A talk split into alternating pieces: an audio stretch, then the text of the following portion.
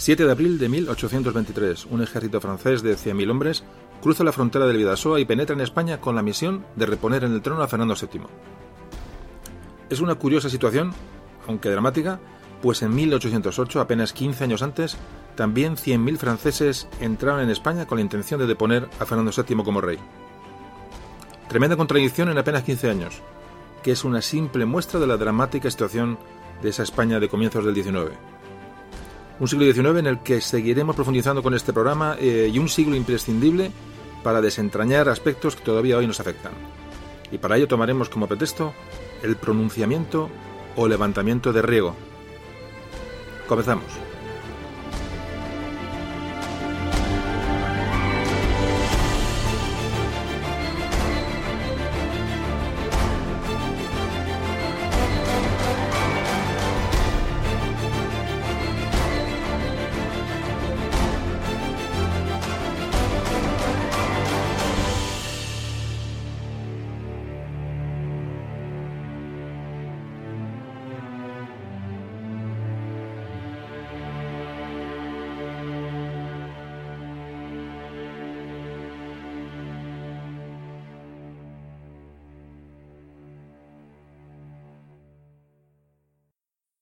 Memorias de un tambor.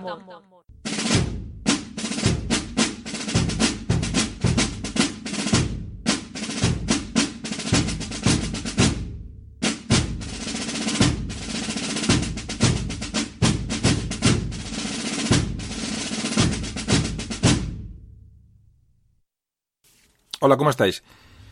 Bueno, vamos a hablar otra vez de Historia de España. Hoy seguimos con el siglo XIX. Un podcast que va muy enlazado, esta vez muy enlazado con el anterior, el número 25, que era que hablaba de las Cortes de Cádiz, de Cádiz 1812. Bueno, y previamente, como siempre digo, hay que conectar podcasts de una manera cronológica para entender mejor toda esta historia. Entonces, bueno, os recomiendo Trafalgar, os recomiendo Bailén, es decir, os recomiendo todos los, los eh, audios que tienen que ver con el siglo XVIII para, bueno, para enlazar con este. Pero digo, fundamentalmente el de Cádiz, el número 25, con el que de alguna manera queremos comenzar la serie dedicada al siglo XIX, un siglo desconocido y un siglo muy importante. Pero entiendo que hay gente que escucha estos podcasts de manera individual, suelta, entonces, bueno, pues requiere una introducción histórica eh, lo suficientemente extensa como para que alguien entienda un poco el tema del que estamos hablando. Que digo que habrá muchos oyentes que solamente, bueno, elijan podcasts a su gusto y, bueno, y no tienen por qué escucharlos todos y bueno, un poco en miramiento hacia ellos, pues hacemos estas introducciones a veces un poco, un poco repetidas, un poco eh, reiterando conceptos y reiterando datos. Pero bueno, vamos a empezar. Nos situamos en el siglo XVIII. Siglo XVIII, eh, un siglo eh, en el que se produce ya, se empieza a producir la crisis del antiguo régimen. Un siglo en el que bueno hay una, un dominio, como hemos comentado muchas veces, de, esa, de una minoría social compuesta por la nobleza y clero fundamentalmente, que prácticamente bueno, acumulan todo el poder. Empieza a aparecer una, una pequeña burguesía eh, que, bueno que va a soportar sobre todo las cargas fiscales, la que tira económicamente de los de los países y bueno y tienen tienen poca voz. Comentábamos siempre que, bueno que el siglo XVIII ha sido el siglo por llamado el siglo de la razón, siglo, el siglo de las luces, porque en él se desarrolla la ilustración, esta corriente eh, de pensamiento que bueno lo que hace es eh, bueno pues eh, liberar un poco al hombre o, de, hacerle buscar la razón de las cosas, ¿no? De, hacerse preguntarse el porqué de las cosas. Bueno pues esta esta ilustración es la que va a marcar intelectualmente el siglo XVIII. Bueno, esta burguesía que está en este momento, que digo, que esta incipiente burguesía, lo que va a hacer es buscar el poder, bueno, avalada por, por estas ideas de la ilustración, estas ideas de las luces, estas ideas de la razón, pero ¿cómo va a llegar la burguesía al poder durante el siglo XVIII y principios del XIX? Bueno, para llegar al poder a través de revoluciones. Eh, las primeras revoluciones que marcan eh, bueno, estas, estas tendencias son, como todos sabéis, bueno, la, primera es la, importante revolución de independencia de los Estados Unidos de Norteamérica, que se van a, a independizar de Gran Bretaña. Esto ocurre en 1776, es decir, ya a finales del XVIII. Posteriormente, ya más a finales, en el 1789, se produce la famosa Revolución Francesa, que repito, de la que hemos hablado hasta la saciedad en antiguos, en antiguos eh, capítulos. Una, revolución que va a marcar, bueno, sobre todo la, bueno, la historia de la historia de Europa, por supuesto, pero sobre todo a España le va a afectar eh, de una manera absolutamente traumática. Eh, comentábamos que en España, cuando se produce la Revolución Francesa, reina Carlos IV. Un Carlos IV que, que, bueno, que no va a estar muy a la altura de las circunstancias de esta época tan, tan, bueno, tan complicada. España sufre la Revolución Francesa eh, como un espectador muy cercano. Siempre hemos dicho bueno, que los Borbones en, reinan Borbones en España y reinan Borbones en Francia. Con lo cual existe una, bueno, una, una unión dinástica importante que va, va, como digo, va a afectar mucho a la, monarquía española ver todos los hechos que se producen al otro lado de los, de los Pirineos y hay una, un gran miedo en las, ya no solamente en España, sino en todas las monarquías europeas a que, a que la guillotina, la guillotina baje lo que cae el rey de Francia Luis XVI, bueno, eso puede tener un efecto de contagio a otros países y esto va a marcar un poco la política interior, sobre todo en España. Fijaos que el miedo que se tiene a esta revolución, que se llegan a cerrar hasta las fronteras, eh, se llega a impedir que, los estudiantes salieran a estudiar a, Francia y se, y se produce también una, censura de libros, se llega hasta a prohibir la enseñanza del, francés durante una, una época para que, bueno, para que esas influencias de la ideología eh, revolucionaria no traspasen los Pirineos y penetren en España. En 1792 es, sustituido el marqués de Florida Blanca por el conde de Aranda. Este conde de Aranda va a intentar una aproximación a Francia. Va a estar muy poquito en el, poder. Es derrocado y ascenderá el famoso eh, Godoy, el famoso Godoy como asesor, como mano derecha del rey Carlos IV. Siempre se dijo que eh, pudo ser amante de la reina, María Luisa de Parma, pero realmente se convierte Godoy en un válido absoluto del rey y es el que, bueno, el que va, a tener el poder real de, bueno, del reino de España. Godoy va a estar dirigiendo los destinos de España desde el año 1792 hasta el año 1808, año del famoso alzamiento en Madrid del 2 de mayo. Siempre tuvo Godoy en contra, bueno, a los primero, por un lado, a los, a los partidarios del rey, a los partidarios del antiguo régimen, a los partidarios del absolutismo monárquico, los más extremistas estaban en contra de Godoy. Godoy intentó introducir una serie de, ideología ilustrada en el gobierno pero también tuvo en contra a los simpatizantes de la Revolución. Es decir, la Revolución Francesa había, había calado, había, había eh, pasado fronteras y bueno, estos, estos mm, revolucionarios en potencia, bueno, pues también veían a Godoy como un obstáculo para, bueno, para la realización de sus, de sus, de sus ideas, ¿no? Bueno, pues en esta época varias naciones europeas, no solo España, declaran la guerra a Francia, la Francia revolucionaria, la Francia que asustaba por, bueno, por, sus, por sus métodos y por sus nuevas ideas contra el antiguo régimen, contra las monarquías absolutas. Bueno, se llamó Guerra de la Convención porque, la Convención era el principal órgano de gobierno de, esa Francia de la Revolución.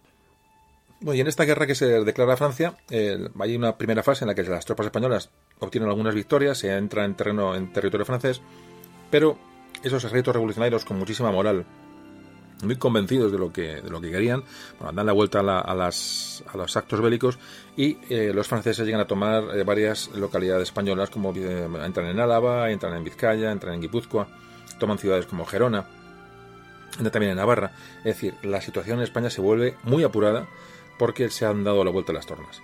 De hecho, bueno, la guerra termina y en julio de 1795 se firma la paz de Basilea. Aquí se obliga a España a entrar en alianza con Francia una alianza forzada que va a tener una serie de consecuencias que vamos a ver enseguida. Y continuamos con esta introducción histórica, como digo, hoy un poquito más extensa eh, de la cuenta, porque creo que es, que es importante afianzar ya una serie de conceptos.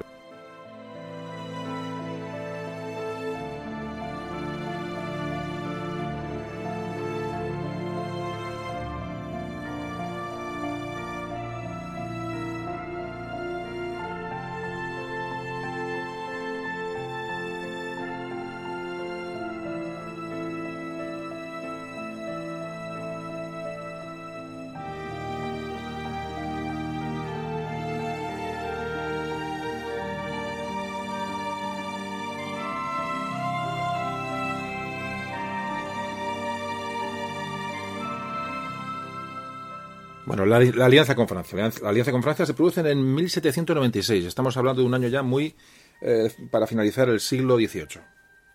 Se produce el Tratado de San Ildefonso. Eh, bueno, Godoy, como antes comentábamos, eh, bueno, es la mano derecha de Carlos IV, es la persona que va a dirigir prácticamente la política exterior y también interior española durante esta época. Bueno, y se opta con una, alianza con Francia que va a suponer una, un enfrentamiento con Inglaterra. Es decir, os estaba con uno o os estaba con otro. Eran las dos potencias que dominaban el continente europeo en aquel momento. Como ya comentamos, ya digo, en otros audios anteriores, bueno, pues en este momento, en el que España está en un momento absolutamente caótico en cuanto a, las, arcas reales, eh, la hacienda está prácticamente agotada, hay malas cosechas, hay epidemias, hay, bueno, hay un descontento popular enorme que se va a personalizar en Godoy. Hay que decir que en este momento es muy, complicado para la historia de España porque tenemos las dos grandes potencias, Inglaterra y Francia, bueno, pues poco haciéndonos una, una, presión cada uno por su lado.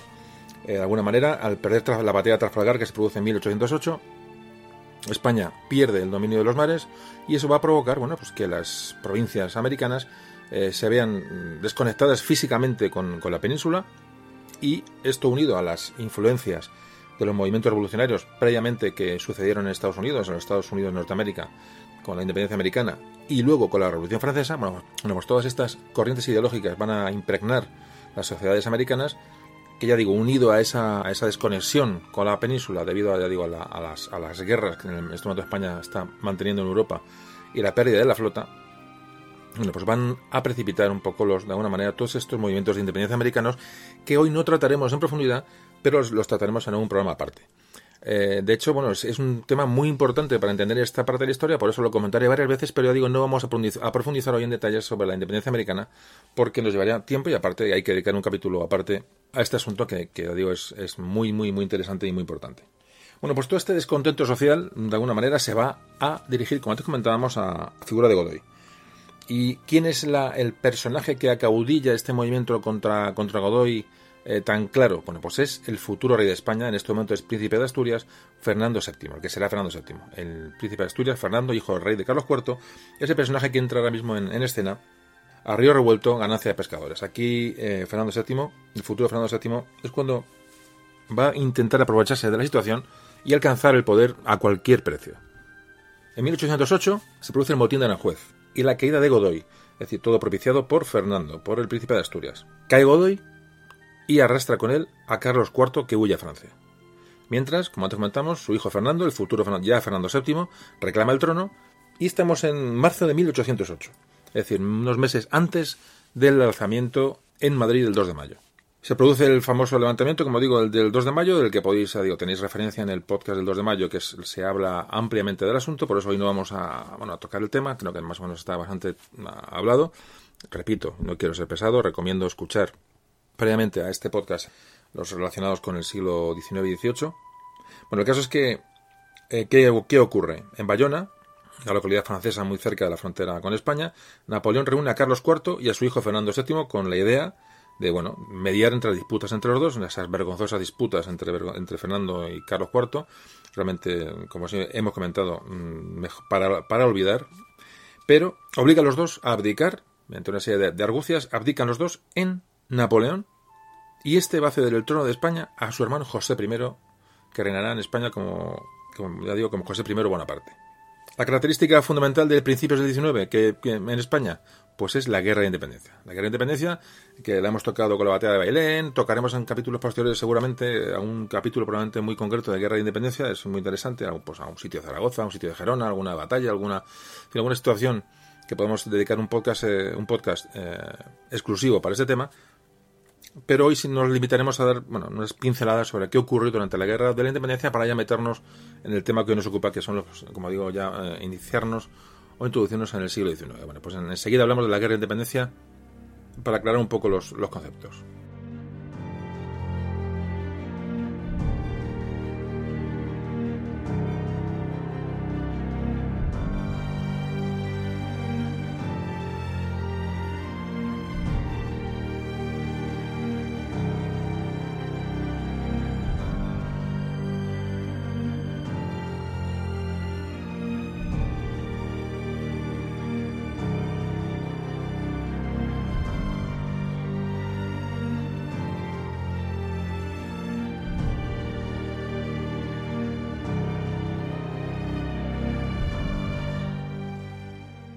Con el con la jugarreta de Napoleón y bueno, y, la, evidentemente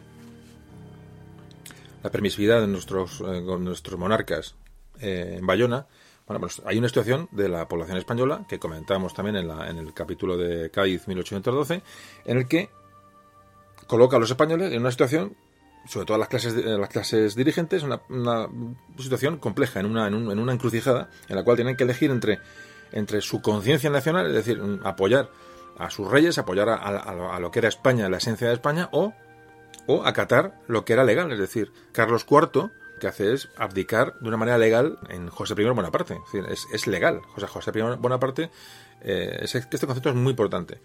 José I es un rey, eh, bueno, que, es, que no, es, no es un usurpador, de alguna manera, ¿no? Entonces, las, que las clases dirigentes españolas se encuentran ante esa, esa tesitura, es decir, sigo, o sea, obedezco la, legalidad, es decir, como mis reyes han, han abdicado en, José I, o realmente hago caso a mi conciencia y a ese espíritu nacional, ¿no? Que todo el mundo tiene, y, combate a, lo que era evidentemente el invasor. Bueno, pues esta disyuntiva es la que, la que se trata de una manera muy clara en, la, en el capítulo, ya digo, en el audio que dedicamos a las, a las Cortes de Cádiz de 1812. Entonces se crean en España, bueno, pues como ya digo, comentamos en el anterior capítulo, la, una serie de juntas, unas juntas provinciales que intentan auto, autogestionar ¿no? el, poder eh, bueno, en, España. Se produce la batalla de Bailén, es una, una victoria en Bailén importante. Parece ser que la cosa, eh, bueno, tiene, lleva buen, toma buen cariz, pero automáticamente Napoleón viene en persona a España para poner las cosas en su sitio. Va a comenzar, bueno, pues la guerra, la guerra de independencia. Que en una primera fase, en la que José Bonaparte y Napoleón pensaban que, bueno, que esto puede ser un camino fácil, un camino de rosas, bueno, se dan cuenta que la resistencia inesperada desbarata todos sus planes. Eh, en España eh, entra un ejército de 170.000 soldados en ese momento, había acantonados en España, hablamos de a mediados de 1808 en el mes de junio se produce el primer sitio de Zaragoza, que era muy importante como vía de comunicación para dominar el Valle del Ebro. Zaragoza resistió heroicamente, como todos conocéis, ya digo, algún día podemos tratar este tema de una manera más, más precisa. Y como antes comentaba, se produce en, agosto, en julio eh, de 1808 se produce la batalla de Bailén, donde los franceses son eh, obligados a retirarse hacia el norte. José Bonaparte abandona Madrid y con los reyes españoles eh, fuera de España, retenidos por Napoleón, bueno, pues hay que gestionar, hay que gestionar el país. Los franceses retroceden a la línea del Ebro y, como antes comentaba, enseguida preparan la, reconquista del territorio de la península ibérica. Se produce una, reacción francesa ante la, derrota de Bailén y Napoleón entra en la península haciéndose cargo, bueno, pues, pues ya digo, de la, de situación.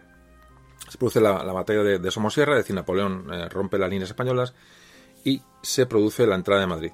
En ese momento llega a haber en España a cerca de cuarto de millón de soldados franceses, 250.000 efectivos dirigidos por el propio Napoleón. Fijaos el despliegue que, tuvo que realizar y la situación en la península tan, tan, bueno, tan, dramática.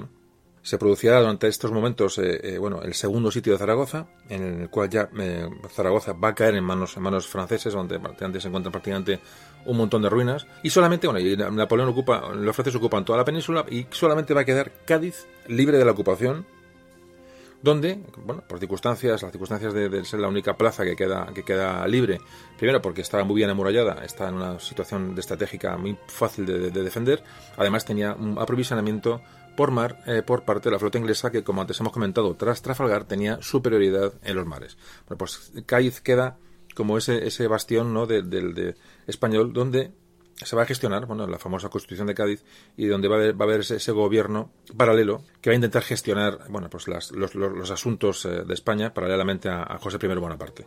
Durante la Guerra de Independencia, bueno, pues se produce la famosa Guerra de Guerrillas, esa, esa, guerra popular, ¿no?, de, ese pueblo en armas, aunque realmente hubo campañas del ejército regular ayudados por los ingleses que, bueno, como todos también conocéis, la guerrilla ha tenido mucha importancia, ha sido, bueno, se le ha dado mucho bombo, pero no hay que olvidar las campañas del ejército regular español ayudado por los ingleses eh, que se produjeron en la, en la, península durante todos estos años. Esto, digamos, es una, segunda fase de la guerra de independencia. Le estamos dando un vendo muy por encima para hacer esta introducción histórica y llegar hasta donde, nos, donde queremos ubicarnos.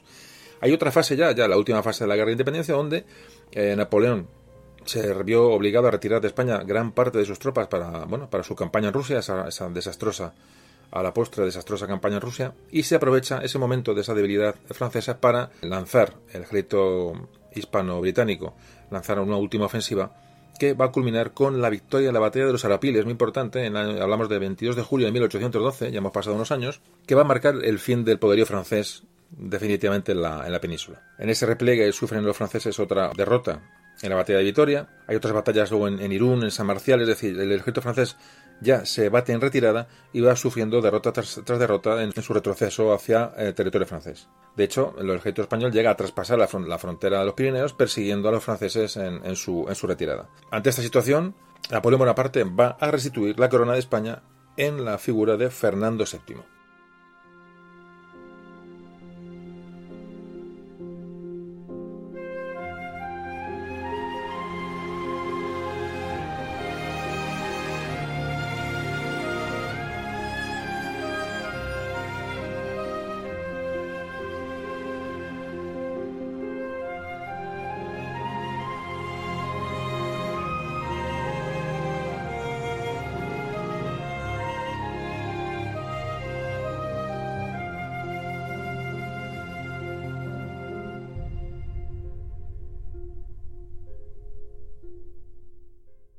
De una manera muy general, hemos visto la guerra de independencia y qué, consecuencias se produjeron eh, bueno, a, raíz de, esta, de, esta, de este conflicto. Incalculable para España, incalculable. Se habla mm, que España perdió aproximadamente el 10% de la población. Se habla de un millón de muertos durante estos años de guerra de independencia. Se abandonaron las tierras cultivables, se, destruyeron caminos, se destruyeron puentes, se destruyeron industrias. Es decir, las, infraestructuras, las escasas infraestructuras de un país que ya estaba, eh, bueno, eh, como digo, prácticamente en bancarrota, en un momento de declive, son absolutamente incalculables. Si a esto unimos otra vez los movimientos independentistas en América, el no tener flota para controlar aquellos territorios ni bueno ni siquiera bueno poder de alguna manera comerciar eh, aunque éramos aliados de, Inglaterra, es decir, Inglaterra se estaba aprovechando de esta situación y España estaba quedando a merced de los acontecimientos de una manera absolutamente dramática. Es decir, esto marca el, declive de España como, potencia a partir de, Trafalgar, pero si vemos todos los hechos que estamos contando de una manera global, entenderemos mejor la situación. No hay que olvidar lo que sufre el patrimonio histórico artístico de, español con los desmanes y con los robos y con los bueno que se producen que en la retirada de los franceses hacia, hacia el norte. Realmente otro, otro tema que es incalculable. Otros efectos sobre la población, bueno, pues unos efectos que muchos historiadores han dado con mucha importancia, que son efectos, efectos psicológicos, efectos morales sobre la población española. Hay que pensar que, que los actos de barbarie, de crueldad, esos actos de venganza durante la guerra de independencia fueron, fueron increíbles. Todo esto que refleja Goya en, sus, en, sus, en su obra era auténticamente real.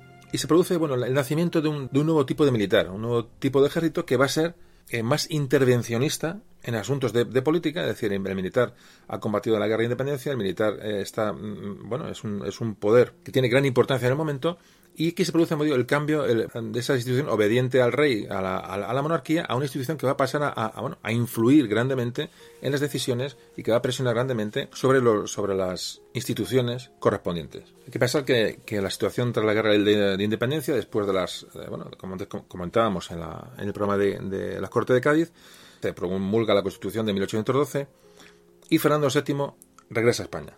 Repito, todo esto se habló en el programa de, de Cádiz. Que os animo a que escuchéis. Más que nada, insisto en esto porque, porque alguno puede ponerse a escuchar el programa este de, Riego, pero realmente si no se escucha el anterior, pues se pierde gran parte de la, de la perspectiva del, del, problema o la perspectiva de la situación, ¿no?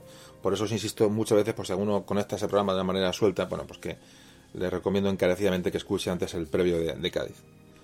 Bueno, el caso es que, al final de la guerra de la independencia se, bueno, se reunieron las cortes en Cádiz, una, una, unas cortes mm, de, claro, carácter liberal, esta famosa constitución eh, llamada la PEPA, porque nació un día, un día de San José. Pero lo fundamental, lo fundamental de la constitución de Cádiz es que la constitución significa que la forma de gobierno ha cambiado, es decir, esa monarquía absoluta ya se ha visto modificada.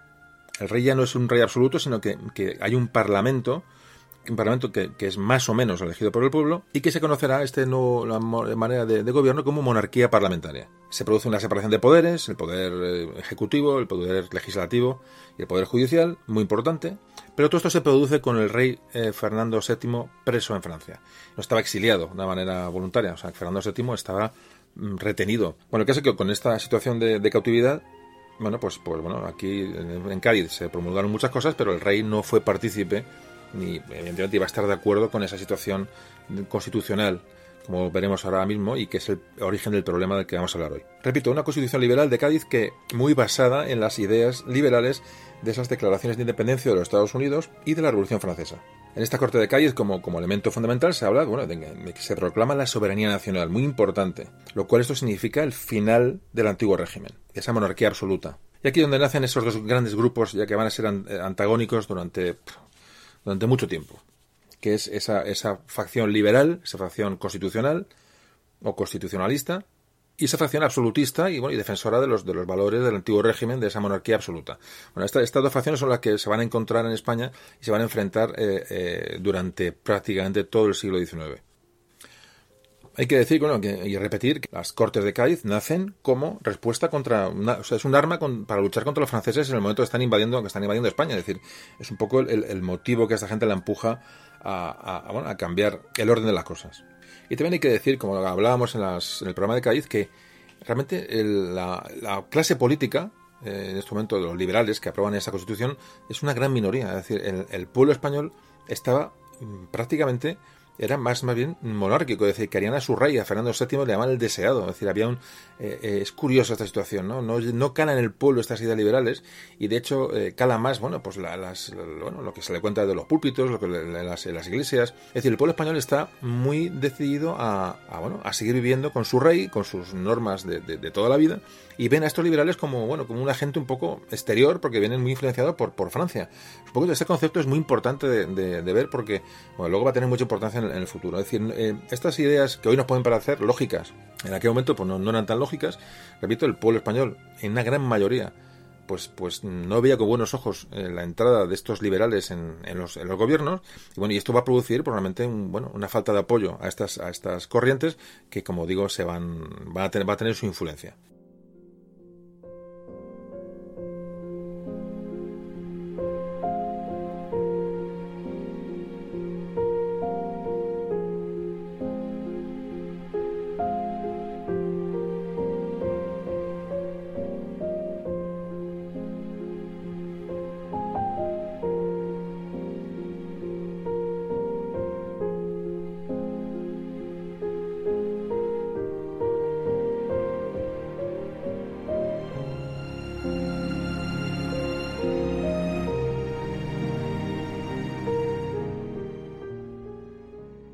Vuelvo a insistir en la importancia de que paralelamente a todos estos acontecimientos que se producen en Cádiz eh, durante la final de la Guerra de Independencia, eh, estas ideas liberales van a exportarse a América. Es decir, nombro América muchas veces porque es clave para entender esta época.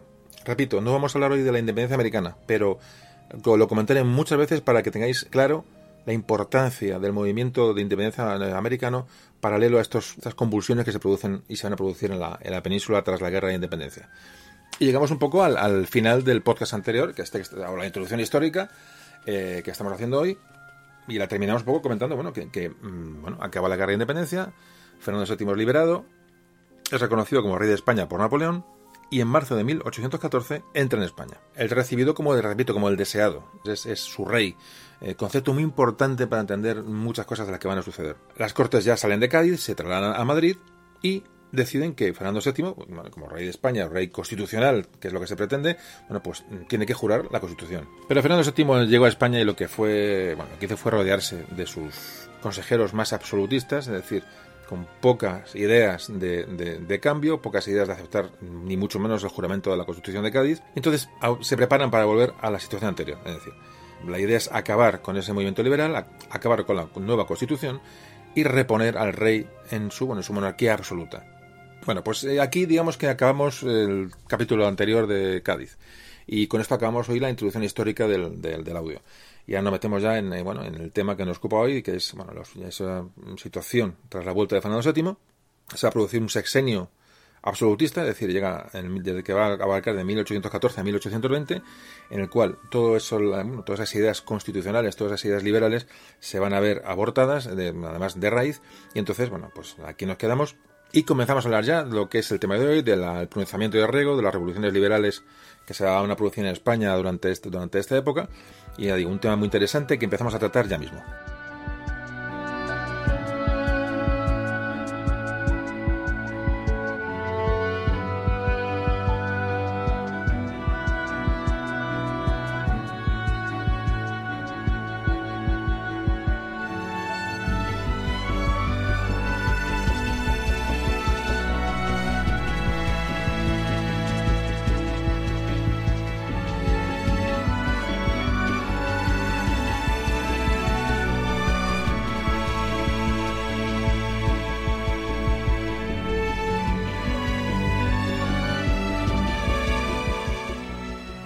Comenzamos con el reinado de la vuelta de Fernando VII a España. Repito, se va a producir lo que se conoció como el sexenio absolutista, es decir, seis años de vuelta al absolutismo, seis años en el que se anulan todas las corrientes ideológicas, todos los cambios que se produjeron en Cádiz con la nueva constitución, con la PEPA.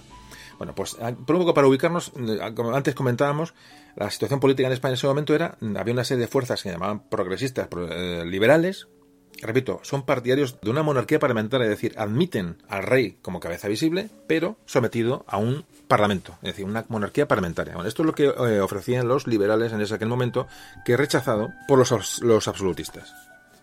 Los liberales estaban compuestos fundamentalmente por viejos ilustrados, esos hombres de la ilustración que hemos hablado en tantos programas anteriormente, que venían ya de tiempos de Carlos III. Todas esas corrientes ilustradas son los que nutren fundamentalmente estas eh, corrientes eh, liberales, hay muchos reformistas borbónicos, es decir, gente que son monárquicos, pero partidarios de una reforma para, para abrir el miras y abrir campos a esa monarquía tan cerrada.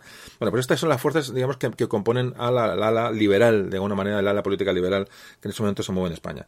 Y luego están esas fuerzas absolutistas, esas fuerzas tradicionalistas que, que para nada quieren cambio, compuestas fundamentalmente por nobleza y clero, que no quieren perder para nada sus privilegios, como es lógico, pero también aquí aparece el pueblo el pueblo llano, que antes hemos comentado, ese pueblo que bueno, que está absorbido por su nacionalismo, mira con malos ojos todo lo que venga de fuera, sobre todo lo, francés, lo inglés. Es decir, el pueblo también pasa un poco utilizado, ¿no? En contra de la Constitución y a veces a favor por los elementos liberales. Es decir, el pueblo, el pueblo de manera muy poco, poco formado, un pueblo que bastante tenía con sobrevivir bueno, pues eh, es manipulado por unos y por otros en función de, intereses. Pero bueno, pero fundamentalmente es un poquito ese, concepto, que no es el pueblo pobre que se revela contra la monarquía, contra el poder, ¿no? Sino el pueblo realmente quiere a su rey, quiere seguir con su, con su, bueno, con su estatus, pero evidentemente también desea una mejora, es decir, desea poder, poderse liberar un poco de esa situación precaria que vive desde hacía, desde hacía muchísimo tiempo. Y aparece, como antes comentábamos, el ejército. El ejército ya aparece como un elemento más del sistema político. Eh, así de claro. Su protagonismo ahora, a partir de ahora, durante todo el siglo XIX, va a ser absolutamente decisivo. Va a haber una, una, bueno, una abundancia de golpes de Estado o pronunciamientos, luego hablaremos de, este, de este concepto. Va a haber conspiraciones, eh, muchas presiones a, los gobiernos que, como digo, ahora más tarde tocaremos eh, en breve.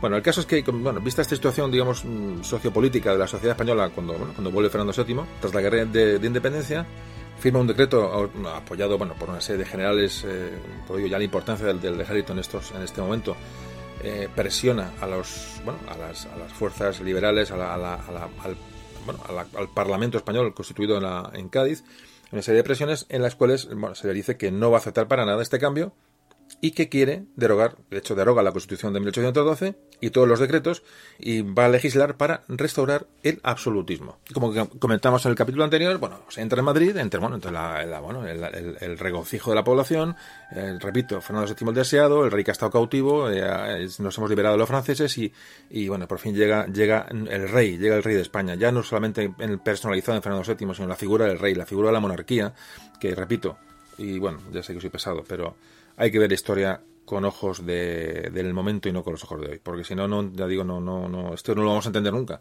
De hecho, fijaos que había, eh, cuentan que cuando llegó el carruaje de Fernando VII a Madrid, hubo dos, unos serie de personajes, me imagino que estaba preparado evidentemente, pero desengancharon los caballos y empezaron a tirar quitaron las, las, cadenas de los caballos, se las pusieron ellos a las, las, propias cadenas de tiro y tiraron del carruaje donde iba el rey Fernando VII. Parece ser que al grito de vivan las cadenas. Es decir, eran felices de estar encadenados a su rey, eran, eran felices de ese vasallaje con, con su rey, y bueno, aunque nos pueda parecer incomprensible, pero así sucedió.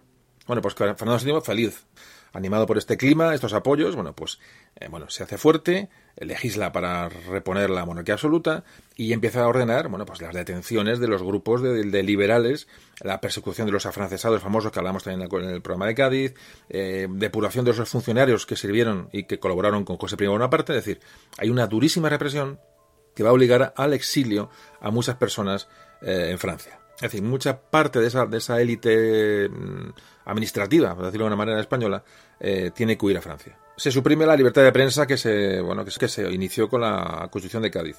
Eh, evidentemente se suprimen las, las, diputaciones provinciales que hablamos también en el capítulo anterior. Eh, se reponen los antiguos consejos, el Consejo de Castilla, el Consejo de Indias, se repone la Inquisición, todos los privilegios feudales se vuelven a reponer. Las propiedades que se desamortizaron en la Iglesia volvieron y a la nobleza volvieron a, bueno, a la propiedad de los, de los antiguos dueños. Y bueno, todas estas medidas evidentemente no contribuyeron para nada a, la a mejorar la situación económica, es decir, la situación económica también iba a peor.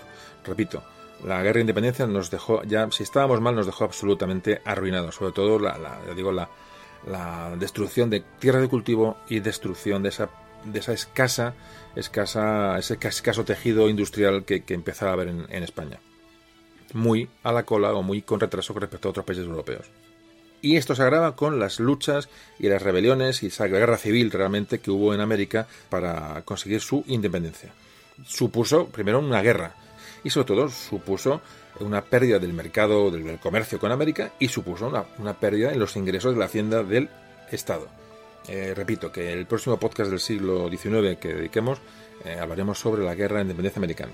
Pues esta situación hace que, bueno, con la llegada de Fernando VII la situación se hace bueno, pues prácticamente insostenible. Es un malestar generalizado ¿no? en, la, en la población a todos los niveles, donde esa burguesía española, esa burguesía comercial e industrial, acusaba al rey, acusaba bueno, a la monarquía de, no, de no, parar el, proceso de independencia en América, eh, se estaba perdiendo el mercado con América, esto acusaba a la burguesía, la burguesía al, al rey, en los campesinos, la, la, bueno, los trabajadores del campo, se para el, el, proceso de desamortización, es decir, de, de, entrega de tierras, a, a, de propiedad de las tierras, con lo cual se vuelve a restaurar digamos, la dependencia de la dependencia de, ese sistema de, de, de, relación con el noble, de vasallaje con el noble, de esos diezmos, ¿no? de esos impuestos forzados que se pagaban al, noble. Es decir, el, el, campesino pierde toda la mm, ilusión o pierde toda la posibilidad de ser dueño de sus propias tierras. En el ejército también hay una serie de, problemas muy graves. Hay una gran parte del ejército que no va a apoyar a Fernando VII porque ve que está es un ejército que ha luchado, ya digo, luego hablaremos un poco del tema, ha luchado en la guerra de, la independencia, ha, ha, luchado a veces en guerrillas, ha luchado, bueno, a veces en situaciones bastante mmm, precarias, se han dejado la piel y ahora se encuentran con que Fernando VII cuando, mmm, bueno, cuando vuelve eh, va a poner en la cúpula en los lugares de responsabilidad a militares, bueno, de, origen aristocrático. Bueno, esto ya va a crear también un problema, digamos, contra la labor o la, las decisiones del rey. Bueno, por supuesto, no hay que hablar de que los actores liberales, bueno, ya que no estuvieran de desacuerdo, que tuvieron que tuvieron, fueron, fueron perseguidos, fueron, tuvieron que, que, huir a Francia los que pudieron, y eh, se va ya a empezar a alargarse esta dependencia entre liberales y militares para, eh, bueno, para, para entenderse y bueno, de alguna manera, pues, pues solucionar el estado de las cosas. Bueno, aquí empieza un poco a, a moverse el asunto. De alguna manera, tanto los partidarios del sistema liberal como los que están en contra del sistema liberal eh, eh, eh, están de acuerdo en una cosa, y es, los dos reconocen el fracaso, todos reconocen que la, política de Fernando VII fue un fracaso cuando regresa de Francia, la política de Fernando VII es, es horrible, ya, o sea, no, no genera ningún eh, aspecto positivo. Se nombraron muchos ministros muy incompetentes, eh, ministros por, por interés, eh, a dedo, que estaban más interesados en, bueno, en alcanzar cargos ¿no? que, en solucionar pues, realmente los problemas de, de, del país. La, la herencia de la guerra de independencia que dejó el país asolado. Repito, la, el problema de América, la corrupción, el, el, el mal manejo de los fondos. Todo esto empieza a crear un clima un clima de descontento contra el rey, que ya digo, va a empezar a fraguar entre esa, esa unión de ideas liberales con los militares. Bueno, pues aquí empieza un poco el medio de la cuestión. Por verlo de una manera muy, muy simple. Situación de crisis, situación posbélica, posguerra de independencia, situación con el comercio americano roto, situación con el, bueno, con la vuelta de Fernando VII que no contentó a nadie. Bueno, y de alguna manera es, bueno, esa, ese intento de esa burguesía de, de, de, alcanzar poder, con esa comparación con otras, con otros países europeos en los que se avanzó tras el periodo napoleónico, bueno, pues aquí hay un momento en que la gente dice, bueno, hay que, hay que moverse. Y ya digo, de alguna manera, con el pueblo un poco al lado, o sea, lo que es, antes hemos comentado, el pueblo un poquito de, de, espectador de todos estos acontecimientos, porque, porque aunque en contra de lo que se pueda pensar, y decir, bueno, el pueblo llano, campesino y, pobre, era una situación a lo mejor de, bueno, de, de, avance, o de posibilidad de avance, la entrada del, liberalismo, del, del, constitucionalismo, pues sin embargo no fue así. Realmente el pueblo, bueno, está también muy influenciado, pero digo, por, por otra serie de ideas mucho más antiguas, y veía al su rey como su rey y tampoco quería ser más de otros temas. Bueno, es, así, es así, ya digo, lo he dicho de manera muy simple y muy, ya digo, pega un borchazo en el asunto, se puede leer mucho sobre esto y podéis eh, indagar, pero realmente es, es, la situación social en ese momento en España. Pero digo, lo fundamental, lo fundamental, situación de crisis, descontento con, el rey y, y empiezan a enlazar eh, intereses comunes tanto los, eh, movimientos, los movimientos liberales o la, bueno, los elementos liberales con el ejército, con esa facción del ejército que también está de acuerdo con la posibilidad de un, posible cambio y de suavizar ¿no? esa, esa, monarquía absoluta que en ese momento está que ostenta Fernando VII. Bueno, pues vamos a empezar a, ya a hablar, hablar, del asunto de estos movimientos liberales y cómo empiezan a fraguar.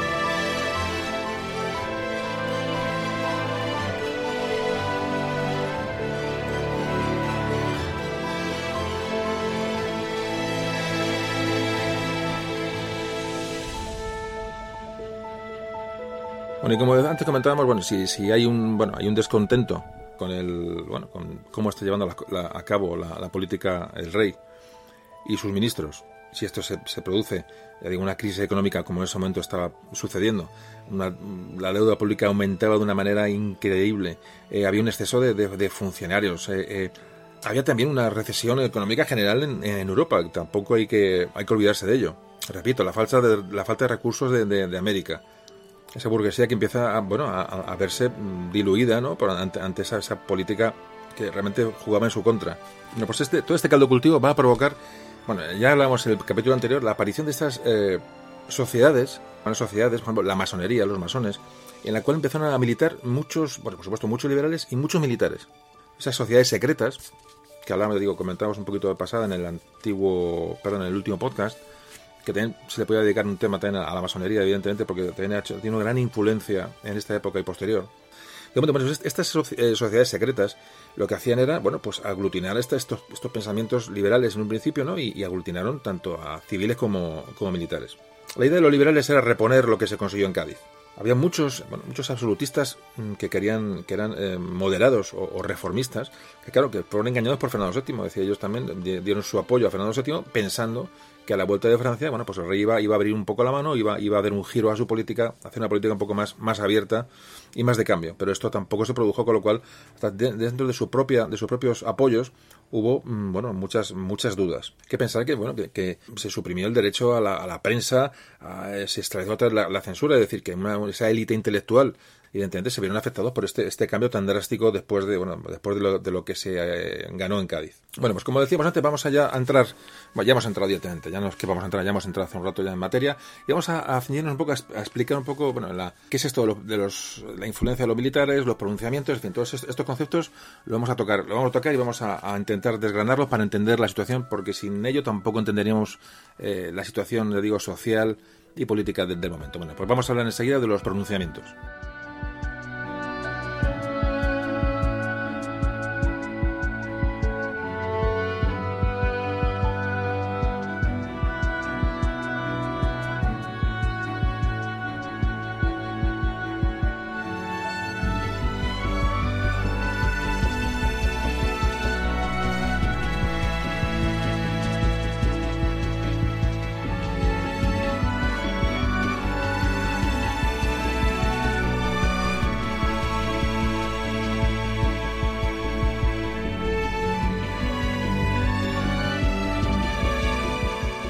¿Qué es un pronunciamiento? Que realmente es un, bueno, como un golpe de Estado, pero realmente esta palabra como aparece mucho en, bueno, en el libro de historia y la, pronunciaremos muchas veces, o la veréis muchas veces cuando leáis, sobre todo durante el siglo, temas del siglo XIX, vamos un poquito a hablar qué, es, un, qué es un pronunciamiento.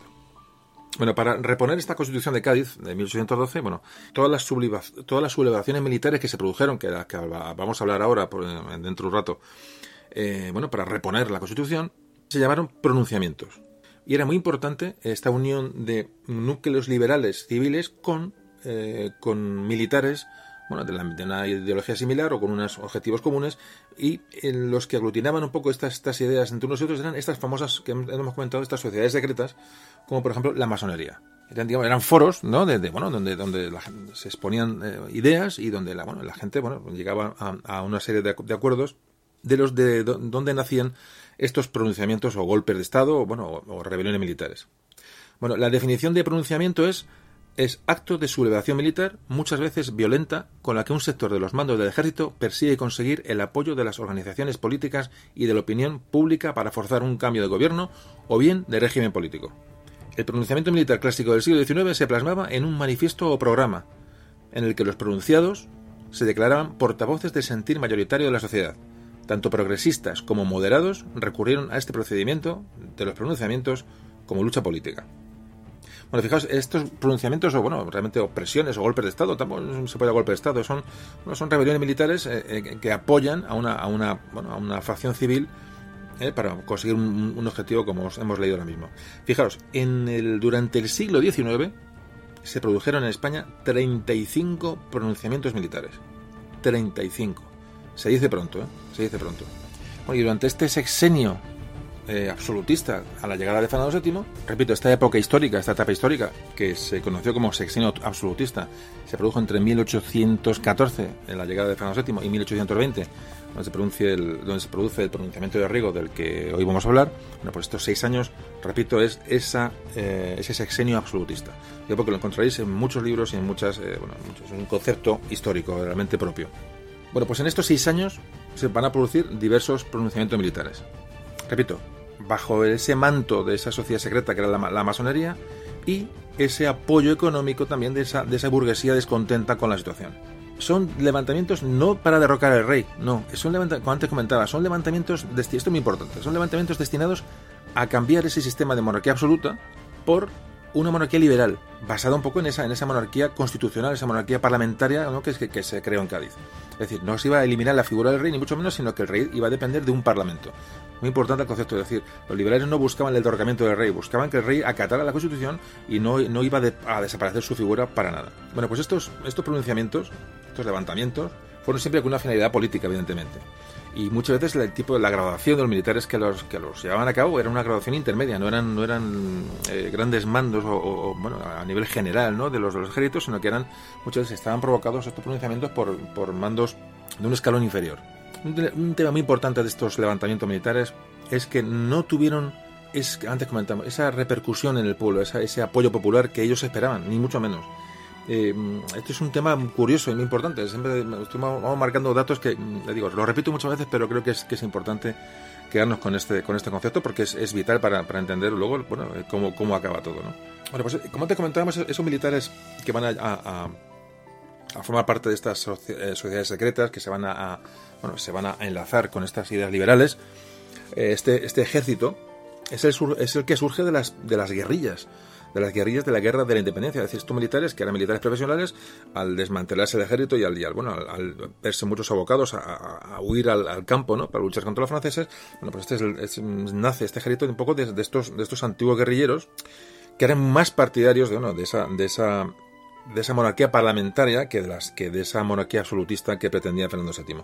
Hay que decir que como norma general todos estos pronunciamientos de los que vamos a empezar a hablar ahora mismo, hasta llegar al de, Riego, siempre se ha dicho que eran un poco, eh, muy poco preparados, demasiado, a veces un poco ingenuos, improvisados. Un poco, a veces se les ha tachado de idealistas, un poco románticos, ¿no? Esperando que, el pueblo les, apoyara enseguida. Es decir, un poquito esas ideas de decir, bueno, vamos, vamos, estamos luchando por una, una causa justa, y, pero realmente no fue así. Fracasaron, mm, los pronunciamientos fracasaron estrepitosamente. Vamos a empezar a hablar ahora mismo de los pronunciamientos que se producen durante el sexenio. Fijaos, es un tema interesante, para un poco hacernos idea de cómo, cómo estaba la situación social eh, y política en España en aquel momento fijaos lo convulso, bueno, es dramático. Lo que vamos a hablar es dramático. Vamos a hablar de los, de los pronunciamientos, de los golpes militares, de las rebeliones, eh, ya digo, eh, fomentadas por militares unidos con esas ideas liberales y con personal liberal, que se van a producir durante estos seis años, de 1814, desde la vuelta de Fernando VII, hasta 1820, que se produce el, se produce el pronunciamiento de Riego. Bueno, pues vamos a hablar, vamos a un poco a, desgranarlos de una manera, más o menos somera, para que os hagáis una idea de que, cómo estaba la situación y qué, hechos se produjeron en aquellos años en España tras la vuelta del rey del deseado. Enseguida empezamos con ello.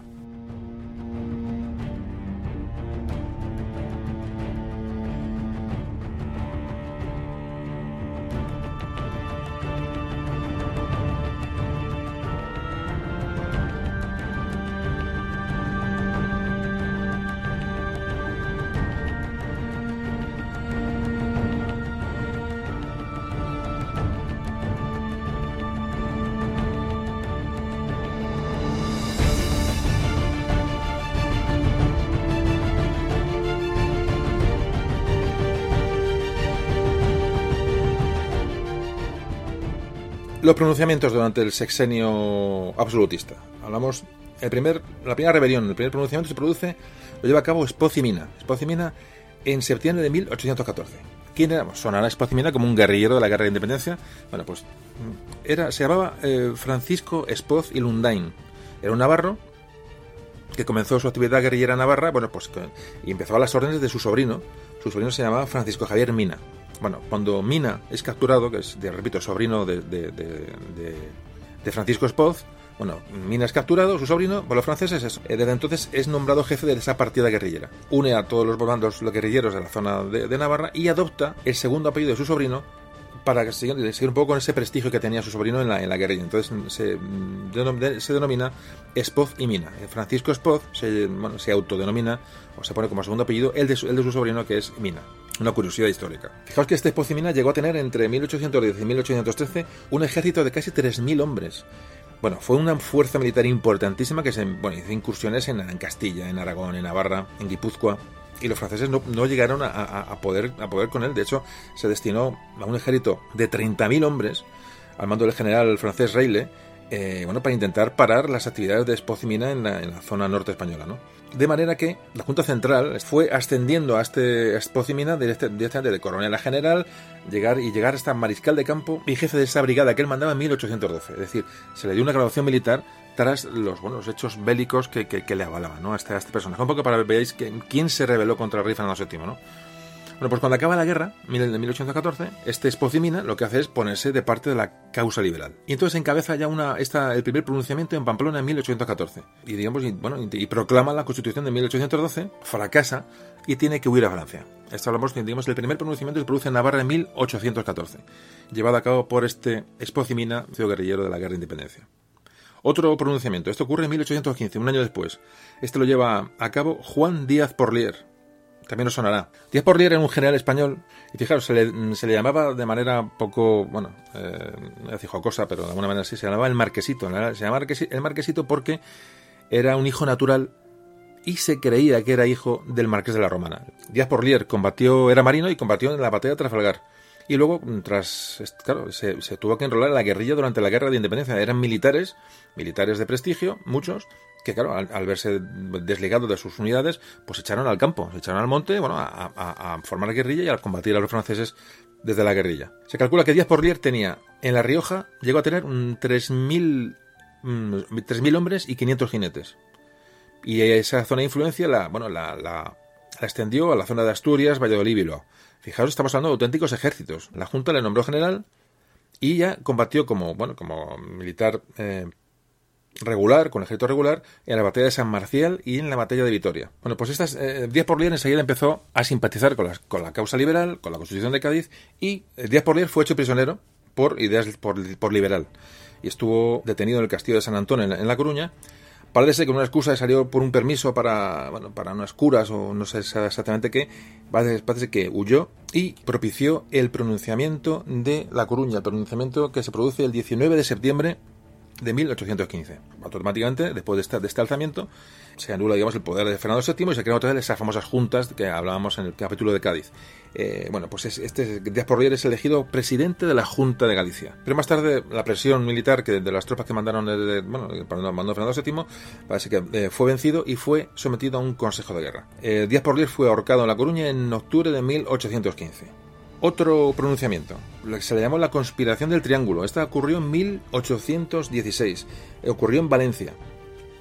Todo esto que os estoy contando un poco, para, eh, vamos, son datos históricos importantes que probablemente muchos desconozcáis, ¿no? Pero esto se produce, repito, en este sexenio eh, absolutista, es decir, estos movimientos liberales ayudados por liberales eh, militares son los que van a intentar pronunciarse, van a intentar eh, que Fernando VII, mm, bueno, pues admita esa monarquía parlamentaria, decir, pero esto es, fijaros qué convulsión social, qué convulsión política y qué momentos tan, tan dramáticos que realmente van un pronunciamiento o golpe de Estado o, levantamiento prácticamente anualmente, ¿no? Durante este, este sexenio. Bueno, pues vamos a, estamos en 1816. Eh, hablamos de la, como antes comentamos, la conspiración del triángulo. Eh, parece que una, las, bueno, la masonería que, se, que, que, que había en, en, Valencia, que está dirigida por, por Vicente Richard, un valenciano. Bueno, pues esta, este, este movimiento, este, este pronunciamiento, el su objetivo era secuestrar o asesinar a Fernando VII. Fijaos. Su intención era eh, hacerlo en una casa de citas para posteriormente, o sea, asesinarlo allí o secuestrarlo allí y posteriormente proclamar la, la Constitución de 1812. En este intento de, regicidio, realmente, bueno, en el asesinato de Fernando VII, ya participaron, o estaban al tanto, estaban Espocimina estaba al tanto, Rafael del Riego, que del que hablaremos después, también estaba, también y por supuesto eh, Díaz Porlier también. Y también el general Lazi, que, posteriormente, ahora hablaremos, hizo un pronunciamiento en Barcelona. Es decir, mm, como veis, hay una gran eh, unidad de, políticos liberales, de militares, es decir, una idea clara y un objetivo claro de, acabar con el estado de las cosas que había eh, propiciado Fernando VII. Bueno, este pronunciamiento está absolutamente bien preparado. Había, ya os he dicho, todos los personajes que estaban detrás de él había involucradas gente hasta de palacio. Bueno, entonces la idea era asesinar al rey Fernando VII cuando fuera a ver, bueno, pues una concubina que tenía eh, preferida en, Madrid, en, la que era Alcalá, al parecer. Y sucede que hay dos sargentos que están al tanto del, de los planes y delatan a este Vicente Richard. Es desmantelado, por supuesto, el, asesinato y Vicente Richard es desahorcado en la Plaza de la Cebada de Madrid. Otro intento de, pronunciamiento, otro intento de cambio fracasado. Y nos vamos a 1817, por supuesto, en este año también hubo su intento de, levantamiento. Él se, se, conoció como el pronunciamiento de Caldetas en Barcelona. Este lo llevó a cabo el general Lazi, también os sonará el nombre de general Lazi. Se llamaba Luis Lazi y Gautier. Nació en Cádiz, pero era hijo de un, militar español eh, de origen irlandés y el apellido de Gautier también viene por parte de madre, viene también de un origen de militares franceses que, militaban en el ejército español muy común en la época, como en muchas veces hemos comentado, digo, en audios anteriores. Este general Lazi participó en la guerra del Rosellón en 1794. Tuvo un problema de, disciplina, no se sabe exactamente qué pasó, pero fue expulsado del ejército temporalmente y fue desterrado a la isla, a la isla de, del Hierro. Con esa situación, bueno, en 1803 se alista en el ejército francés. Cuando se entera de lo que ocurre, eh, repito, estamos hablando del general Lazi. Cuando se entera de lo que ocurre en el 2 de mayo en Madrid, en 1808, deserta del ejército francés y vuelve a España, donde, tras varias acciones de, la guerra de independencia, pues es nombrado mariscal de campo en 1810. Es decir, la Junta Central le nombra mariscal de campo al general Lazi. Y en 1811 es nombrado capitán general de Cataluña. Luego más tarde fue nombrado también capitán general de, Galicia. Y allí en Galicia entra en una, en una logia masónica. Fijaos cómo todo, empezamos, en todo empieza a conectar por el mismo sitio se llamaba la Logia Constitucional de la Reunión Española. Es decir, estas sociedades secretas, repito, que aglutinaban todos estos pensamientos, estas ideologías, son las que van a, van a ser el catalizador ¿no? de, estos movimientos liberales, donde se juntaban militares, liberales, políticos, civiles, es decir, había una amalgama de personajes que, que donde se propiciaba pues, todos estos pronunciamientos y todas estas, estas rebeliones. Bueno, pues en 1817, ayudado por, el, por Lorenzo Milán del Bosch, lo que hacen es eh, intentar organizar una, una marcha militar, una toma de Barcelona, para restaurar la Constitución Liberal de Cádiz de 1812. Bueno, pues el 4 de abril de 1817, Regimiento de Infantería de Tarragona se, bueno, acuerdan reunirse en el pueblo de, Caldetas, que está más al norte, al norte de Barcelona, Hoy es, eh, bueno, conocido como Caldas de Strach, el pueblo hoy se conoce con ese nombre, en todos momentos se le, conocía como Caldetas. y el plan era reunirse allí y marchar sobre Barcelona al mando del general Lazi y el general Milán del Bosch. Bueno, pues ahí había dos compañías, dos compañías, pero que debían de haber sido apoyadas y secundadas por el resto del regimiento de infantería, pero parece que el resto del regimiento no secunda esta acción y se quedan, se quedan solos. Parece que entre los soldados corrieron, corrieron rumores de que las autoridades ya conocían el, pronunciamiento y que estaba el general Castaños, el famoso general Castaños de la batalla de Belén, bueno, pues estaba al tanto y que iba a ir con un ejército para, para, aplastar el pronunciamiento que se estaba eh, gestando en Barcelona. Esto provoca muchas, deserciones y se quedan aislados, eh, tanto Lazi como Milán del Bosch se quedan aislados en el pueblo de Caldetas, bueno, pues prácticamente con una fuerza muy, muy minoritaria, ¿no? Parece que un descuido, eh, Lazi es, es detenido, es decir, sale por donde no debe y una, una partida de las tropas que se han enviado a, aplacar este, este pronunciamiento lo, lo, detienen, mientras eh, su compañero Milán del Bosch logra escapar a Francia. El general Lazi fue encerrado en la ciudadela de Barcelona. Se le hizo un consejo de guerra y fue condenado a muerte. La sentencia de muerte de Lazi la afirma el general Castaños, que era capitán general de Cataluña, como hemos, hemos comentado. Hay que decir que el general Lazi gozaba de mucho prestigio en, en Barcelona, habían combatido contra los franceses, le conocían de la guerra de, de independencia, es decir, tenía un prestigio muy grande entre la población en Barcelona. Y bueno, para evitar desórdenes públicos en Barcelona que se podían producir ante la ejecución del general Lazi, eh, se decidió que fuese ejecutado en Mallorca. Así que fue trasladado a, Palma de Mallorca y en el castillo de Belver fue fusilado el día 5 de julio de 1817. Otro pronunciamiento, otro en el año 1817. El pronunciamiento de Juan Van Halen. Este logró, este logró huir, tuvo suerte. Dos años después, otro pronunciamiento el pronunciamiento de San Miguel y Vallador, eh, que se le conoció como la Conjura del Palmar. Este, repito, ocurrió el 8 de julio de 1819. Este San Miguel y Vallador, otro militar de, prestigio que combatió en la Guerra de Independencia, bueno, pues eh, fue, se detectó su pertenencia a una logia masónica, eh, bueno, que, estaba tomando parte en, un, intento de pronunciamiento que se iba a producir en, en Andalucía y fue detenido y encerrado en el castillo de San Sebastián en Cádiz. Otro pronunciamiento, también en el 1819. Ya, ya estamos acabando con los pronunciamientos para entrar ya en el pronunciamiento de Riego, que es el que hoy nos trae al, programa. Eh, os estoy comentando todo esto Bueno, vamos, a hacer una pausa y ahora, y ahora seguimos, que vamos un rato hablando y, vamos a dar un poquito de aire al, programa. Eh, seguimos hablando con los últimos pronunciamientos antes del de, del de Rego. Enseguida seguimos.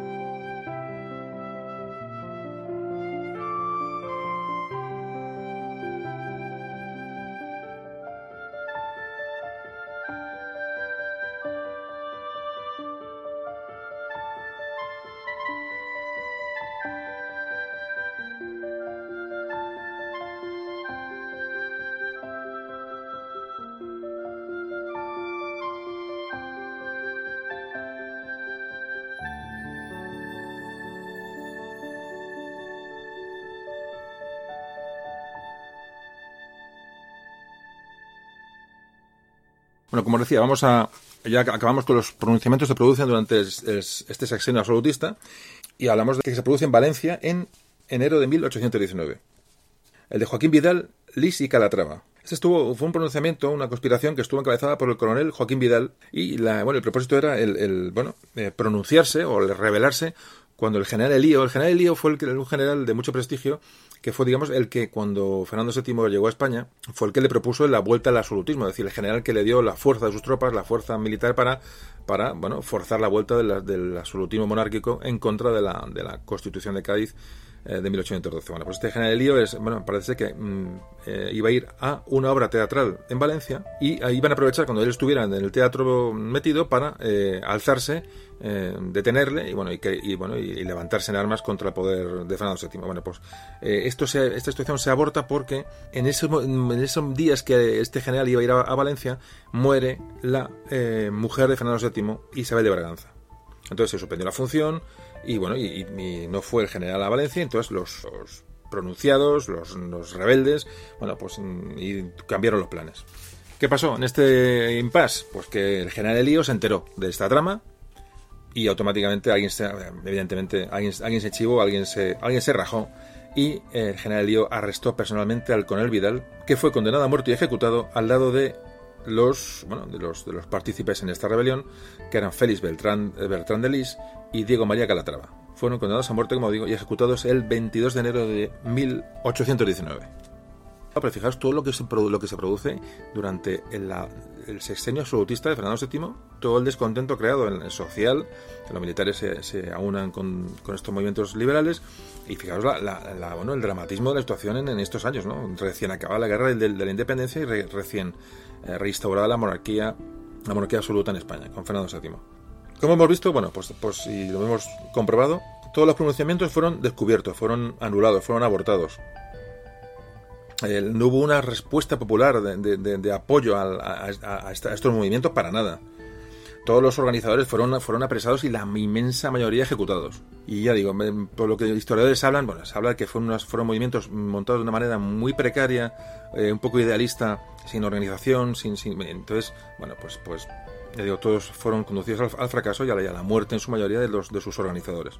Pero algo estaba sucediendo, algo estaba sucediendo porque, porque, bueno, porque, porque no era normal que en tan cortos espacios de tiempo bueno, pues hubiera, tantos intentos, incluso intentos de regicidios, de asesinatos del rey y de, bueno, y de, rebeliones. Algunos llegaron a, fraguar, el de Galicia llegó, llegó a fraguar. Eh, es decir, eh, hubo rebeliones militares de, bueno, que realmente llegaron a, producirse, aunque luego fueron, fueron eliminadas. ¿no? Pero la oportunidad del pronunciamiento, mm, bueno, eh, exitoso, pues iba a llegar en 1820, del que vamos a hablar enseguida. El pronunciamiento de Riego, que ocurrió en Cabeza de San Juan, en Sevilla, en el pueblo de Cabeza de San Juan, en Sevilla, en el año 1820, y que da título al programa de hoy, que digo, un poco un pretexto para hablar de esta, de esta época y centrarnos en, este, en el caso del pronunciamiento de Riego. Bueno, pues vamos a hablar de él enseguida.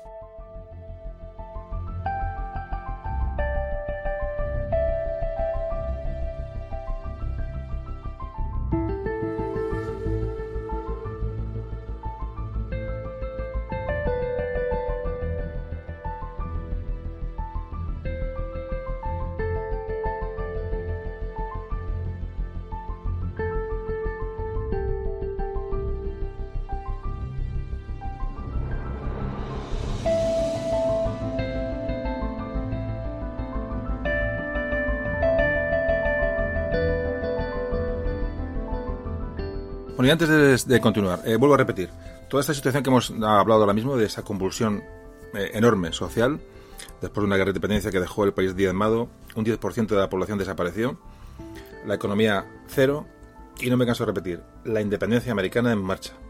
Los movimientos independentistas en América en marcha, repito, lo voy recordando de vez en cuando para que ubiquemos la situación, repito, hablaremos de ello en otro, en otro programa. Bueno, como decía, vamos a hablar ya del pronunciamiento de Riego. El pronunciamiento que, bueno, que como veremos llegó, llegó a buen puerto. Fijaos que hemos hablado que, que prácticamente casi cada año del sexenio que hemos hablado, del sexenio absolutista, se, produjo un pronunciamiento, es decir, eh, la inquietud en los sectores políticos sociales del país era, era, era evidente, o sea, el descontento con la política de Fernando VII era una obviedad. Lo que pasa es que llama la atención que, que surgieran nuevos intentos cuando todos acababan en los, los patíbulos, es decir, eh, realmente es muy curioso cómo se seguía intentando de una manera muy precaria, muy idealista y muy, bueno, de una manera poco organizada y muy improvisada, que los militares siguieran intentando eh, pronunciarse contra el rey eh, cuando acababan todos en la horca o fusilados. Es decir, no deja de ser curioso esta insistencia ¿no? con, tan pocos medios y con tan poca eh, bueno con tan poca organización. Pero bueno, así fue. hacía falta un golpe, un pronunciamiento que, bueno, que realmente tuviera, tuviera una, una, una bueno, una fuerza y una consistencia lo suficientemente fuerte como para, para, bueno, para hacer desistir al rey de, de, su, de, de sus intenciones. ¿Y cuándo se produce esta ocasión? Bueno, pues eh, fijaos, se organizó ante la mm, famosa rebelión o guerra civil en, en, América, se organiza un ejército, un ejército para ir para allá y eh, restablecer la situación. Un ejército enorme, un ejército que se estima en cerca de 20.000 soldados, un ejército que para la época era un super ejército. Bueno, pues este ejército se empieza a acantonar en la zona sur de España, en la zona de Cádiz, para, bueno, pues para ser embarcado en, en un momento determinado, la zona de Cádiz, San Fernando. Era un ejército con poca moral, poca moral porque, eh, bueno, eh, iban con miedo a ir a América, sabían que allí se estaban produciendo, bueno, auténticas matanzas, incluso los oficiales tampoco eran muy partidarios de, esa, de, esa, de ese viaje. Es decir, la moral de ese ejército era, era muy baja, eh, cosa importante para ver lo que, lo que va a ocurrir.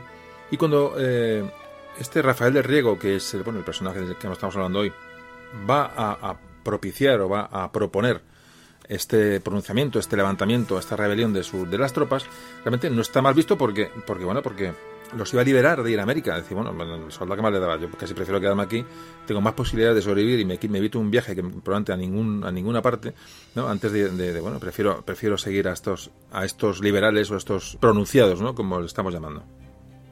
Bueno, todo esto, este ambiente de rebelión entre la tropa y en la oficialidad está muy propiciado y explotado otra vez por la masonería, por estas sociedades secretas, repito, claves en estos movimientos del principio del 19 y posteriores. Repito, a veces un día podemos tratar un poco la masonería mm, en un capítulo aparte o un apartado un poquito. Hoy es, eh, va a ser un podcast eh, más extenso, entonces eh, no va a dar tiempo a hablar de ello. Pero ya digo, durante el siglo XIX un día tocaremos la masonería cuando quede un poquito más de tiempo. Pero este, digo, este, estos movimientos de, la masonería, de estas sociedades secretas, venían, bueno, pues en este ejército expedicionario, esta expedición que se mandaba a América tan numerosa, bueno, pues, pues una, tropa ideal, primero porque no querían ir, y, bueno, y eran, era un instrumento para, para intentar eh, definitivamente un pronunciamiento que fuera, que fuera exitoso. Ahora digo, un 20.000 soldados en ese momento en un ejército con era difícil, difícil de parar.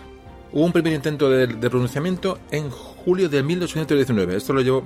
Parece que el, el conde de la Bisbal, que era uno de los mandos de este ejército, y que estaba enterado del, pronunciamiento y que era partidario de la rebelión, parece que a última hora no lo ve claro y aborta el pronunciamiento pero lo, aborta, digamos, de alguna manera por, miedo y de hecho, de hecho parece que toma alguna medida contra alguno de los, de los supuestos sublevados. Fijaos un poco el cambio de, cambio de, chaqueta de este, de este personaje. Pero bueno, esto sucede. Hay, hay dudas, es decir, fijaos, antes hablábamos, es que hasta ahora todos los pronunciamientos han acabado con, con sus eh, partida, pero con, sus jefes, ¿no? con sus responsables en, la horca o en, el, paredón. O sea, que, que evidentemente la cosa era para, para, para pensársela.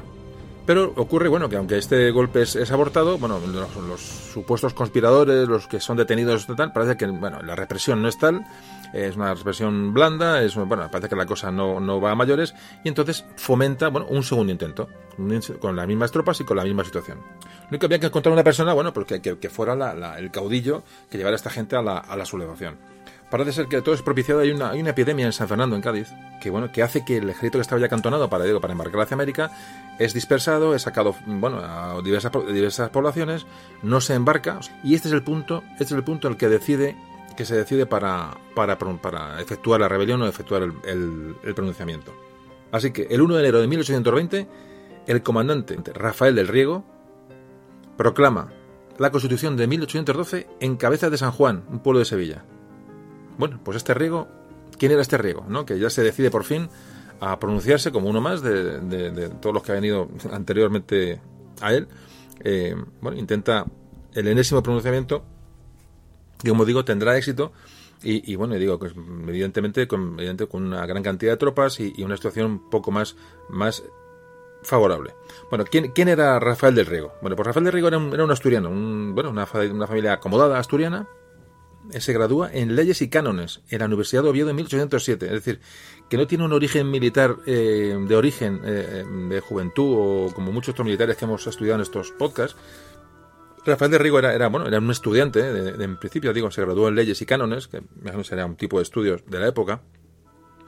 Pero cuando acaba de estudiar se traslada a Madrid y se alista en la Guardia de Corps. Ese es su enlace, con, la milicia. Se alista en la Guardia de Corps, no se sabe por qué, pero le toca vivir la invasión francesa de España en 1808. Eh, algún problema tuvo que tener porque el general Murat le hace prisionero y le envía al Escorial, desde donde logra escapar, va a Asturias y allí estaba su padre que era que había sido nombrado miembro de la Junta Suprema de Asturias. Y acude Rafael de Riego con su padre a Asturias. Sigue siendo militar y durante la Guerra de la Independencia, cuando empieza la Guerra de la Independencia, al principio, en agosto de 1808, es ascendido a capitán y servía en la, en la división del general Acevedo. Este general Acevedo le nombró su ayudante.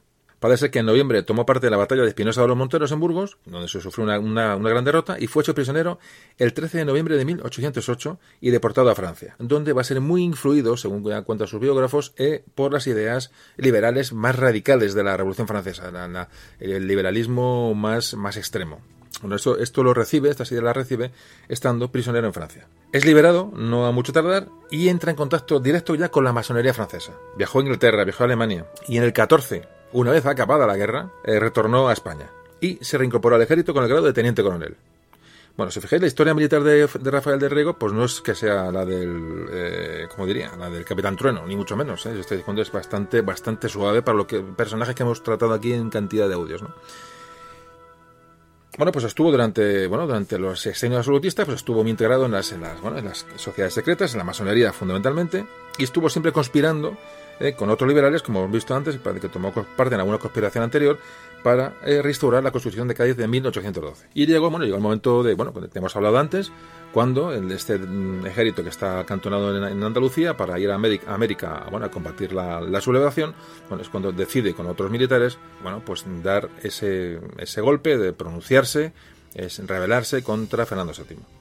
Bueno, este es el personaje Rafael de Rego, que hay un catedrático de historia contemporánea de la, Universidad de Sevilla que cayó en mis manos un artículo hace poco que, que, bueno, que, en el que este, este catedrático de historia desmitifica a Rafael de Rego porque evidentemente Rafael de Rigo ha sido un, bueno, en cualquier mm, eh, foro de, historia, de tal, se le habla como, bueno, como ese militar español, bueno, eh, liberal, que luchaban por la libertad, que nadie, nadie, nadie lo discute, pero este, este catedrático y más eh, historiadores, he, visto esta, esta teoría, que quiere desmitificar esa imagen de, de, Rafael de Rigo. Y él dice que, que era un militar muy poco, muy poco conocido, un militar que es bueno, que tampoco tuvo una, relevancia grande en, en, campaña, que lo que hemos comentado antes nosotros, y bueno, y que se convirtió en un mito de la lucha por la libertad y que es un mito que se que se ha asumido hasta nuestros días, es decir, el, que hay un fervor con Rafael de Riego y una, y una militancia, mm, eh, eh, vamos, sin fisuras, ¿no? Con este, con este personaje. Habla de que, bueno, de que primero que el pronunciamiento de Riego propició o aceleró esa, rebelión de las tropas que iban a sofocar la rebelión americana, primero eh, aceleró el, movimiento independentista en América. Eso es obvio, porque un ejército de 20.000 hombres en aquella época era, era grande como todo, como luego mm, comentaremos. Y si gozó de popularidad entre los soldados y familia de los soldados, es porque les evitó ir a América. Muy importante. O sea, el, ese seguimiento que, tuvo Rafael de Riego de, su tropa vino propiciado no por las ideas liberales, no por la ansia de restaurar la constitución de Cádiz, sino porque aquella gente se libraba de ir a América. Esto es lo que habla este, este historiador, eh, dice textualmente este historiador, dice, Riego triunfó no, por el impulso arrollador de las ideas constitucionales, sino por el temor a embarcarse a América. Incluso deja traducir que el temor a ir a América también lo tenía él. O sea, no solamente las tropas, sino que él tampoco estaba muy, muy seducido con ese, esa campaña en tierras americanas. Personajes de la época hablaban de, bueno, textualmente escrito que se han encontrado, decían, decían, la gran repugnancia a embarcarse predispuso los ánimos de gente ruda en quienes no podía haber opiniones políticas a favor del levantamiento. Es decir, si no hubiera habido el, eso, escabullirse del viaje a América, la gente no se hubiera levantado. De hecho, se cita una carta de- del propio Rafael de Riego a su hermano Miguel, que se escribió eh, a finales de 1819, una semana antes del pronunciamiento en Cabeza de San Juan, en el que le dice, bueno, le, cuenta a su hermano su estado de, preocupación ante la inminencia del embarque América. Esto, es- esto lo dice Rafael de, Rafael de Riego textualmente. En las arengas que da Riego a, su, a las tropas en Cabeza de San Juan, les dice a los soldados, le dice que no solamente iban a ser alejados de su patria en buques podridos, bueno, estos buques son los que algún día comentamos, creo que fue en Trafalgar, no sé, no recuerdo en qué audio, son unos buques que compró Fernando VII a- al zar de Rusia, unos mm, barcos, unos navíos de guerra que están absolutamente podridos, pero literalmente podridos. En uno de los casos de corrupción más delendarios de la historia de España, sin duda, estos barcos que se compraron a, Rusia para reponer un poco la flota española y poder, bueno, poder mandar tropas a América, bueno, pues ya digo. Bueno, si es que realmente tocando Fernando VII nos encontramos con, en fin, vamos a dejarlo. Bueno, hay muchos historiadores que ven, eh, que critican esta, esta, este levantamiento de las tropas que iban a América. De hecho, bueno, se, se- bueno en América se, se, ha celebrado, es decir, este es un ejército, muy numeroso. 20.000 soldados, repito, eran muchos soldados en aquella época y podían haber cambiado el cariz. Evidentemente, no digo que se hubiera evitado la independencia americana, pero sí que hubiera, la historia hubiera cambiado de una manera probablemente más que importante. Entonces, muchas veces se ha criticado este, a este, este levantamiento, en concreto a, a Riego, cuando dice, eh, algún historiador ha dicho, Riego fue convertido en un héroe patrio por los liberales cuando desde el punto de vista de la razón del Estado era reo de alta traición. Bueno, os voy a leer un poco el- bueno, el- lo que les lee Riego a sus soldados en cabeza de San Juan. Textualmente. Les dice, soldados, yo no podía consentir, como jefe vuestro, que se os alejase de vuestra patria en unos buques podridos para llevaros a hacer una guerra injusta al nuevo mundo, ni que se os compeliese a abandonar vuestros padres y hermanos, dejándolos sumidos en la miseria y la opresión. Un rey absoluto, a su antojo y albedrío, les impone contribuciones y gabelas que no pueden soportar. Los veja, los oprime y, por último, como colmo de desgracias, os arrebata a vosotros, sus caros hijos, para sacrificaros a su orgullo y ambición. Sí, a vosotros os arrebatan del paterno seno para que en lejanos y opuestos climas vayáis a sostener una guerra inútil, que podría fácilmente terminarse con solo reintegrar sus derechos a la nación española. La Constitución, sí, la Constitución basta para apaciguar a nuestros hermanos de América. Este es el manifiesto de Riego que hace en 1820. Esto es como muchos casos de estos personajes, ¿no? Que luego fueron a la Revolución Americana, como San Martín. General San Martín, bueno, pues, pues eh, bueno, hay historiadores que, son, que es un héroe, es un patriota y otros es un traidor, ¿no? En Riego eh, ocurre prácticamente lo mismo. Hay historiadores que le tratan bueno, como un liberal, un defensor de las libertades y otros, le, bueno, les le tratan como un traidor y que hizo daño a la, a lo mejor en el centro está la verdad, ¿no? Está la- lo real, ¿no? ¿Cuáles eran las intenciones de Riego? Evidentemente era un liberal convencido. De hecho, su formación había sido esa, había recibido todas las influencias, de, sobre todo francesas, y era un, era un, bueno, un defensor de esa constitución de Cádiz, eh, evidentemente convencido, no se puede negar. Pero eh, la otra parte es cómo consigue esos objetivos, es decir, con un, bueno, con un alejamiento de unas tropas que, tienen, que van a sofocar una, rebelión. Aparte, bueno, de, esa- de, esa- de esas mm, sospechas de, eh, de que pudo ser más bien, había un poquito de miedo ¿no? en, eso de embarcarse hacia América y aprovechó este miedo de, las, de esa tropa para, convencerla para pronunciarse. Bueno, eh, lo dejo el tema ahí y que cada uno, bueno, que lea y que se documente lo que le, lo que crea oportuno. Pero bueno, más o menos, eh, al margen del, del personaje que tiene, tiene importancia realmente relativa, realmente lo que tiene importancia es la época, la convulsión de la época, ¿no? Esos, esos movimientos liberales, esa, esa, esa, ese, ese Fernando VII cecado en mantener eh, la monarquía absoluta. Aparte que Fernando VII, evidentemente, ya no solamente que sea que vale como monarca, sino como persona. Es decir, vale, pues un monarca puede tener sus derechos e intentar mantener sus privilegios. Bien, se puede entender. Pero es que el personaje de Fernando VII como ya hemos hablado muchas veces, es de lo más, en fin, de lo más vergonzante que ha tenido, la historia de España con mucha diferencia. Y origen de muchos de nuestros males y origen de, una, de una, decadencia durante el siglo, eh, siglo XIX que es, que es absolutamente mm, demoledora. Evidentemente él no fue solo, la sociedad española también propició. Fijaos que hemos hablado muchas veces que hasta el mismo pueblo tampoco estaba muy convencido de, liberarse de ese, de ese de vasallaje con su rey, ¿no? de esa monarquía absoluta. Tampoco admitió muy bien la entrada de, los, de las ideas liberales en, en la sociedad, es decir, que una sociedad tan compleja que hablarlo aquí un poco es, siempre digo, abrir la puerta a ese tema, que, oye, que cada uno eh, se interesa y tenéis muchas obras sobre el tema, tenéis muchos autores, historiadores que han escrito sobre el asunto y os recomiendo que leáis porque, repito, el siglo XIX es origen de muchas de las situaciones que eh, tenemos eh, actualmente. Ahora seguimos hablando un poco de, de riego y ya de este, de este, de este pronunciamiento y de las, de las consecuencias. Enseguida volvemos.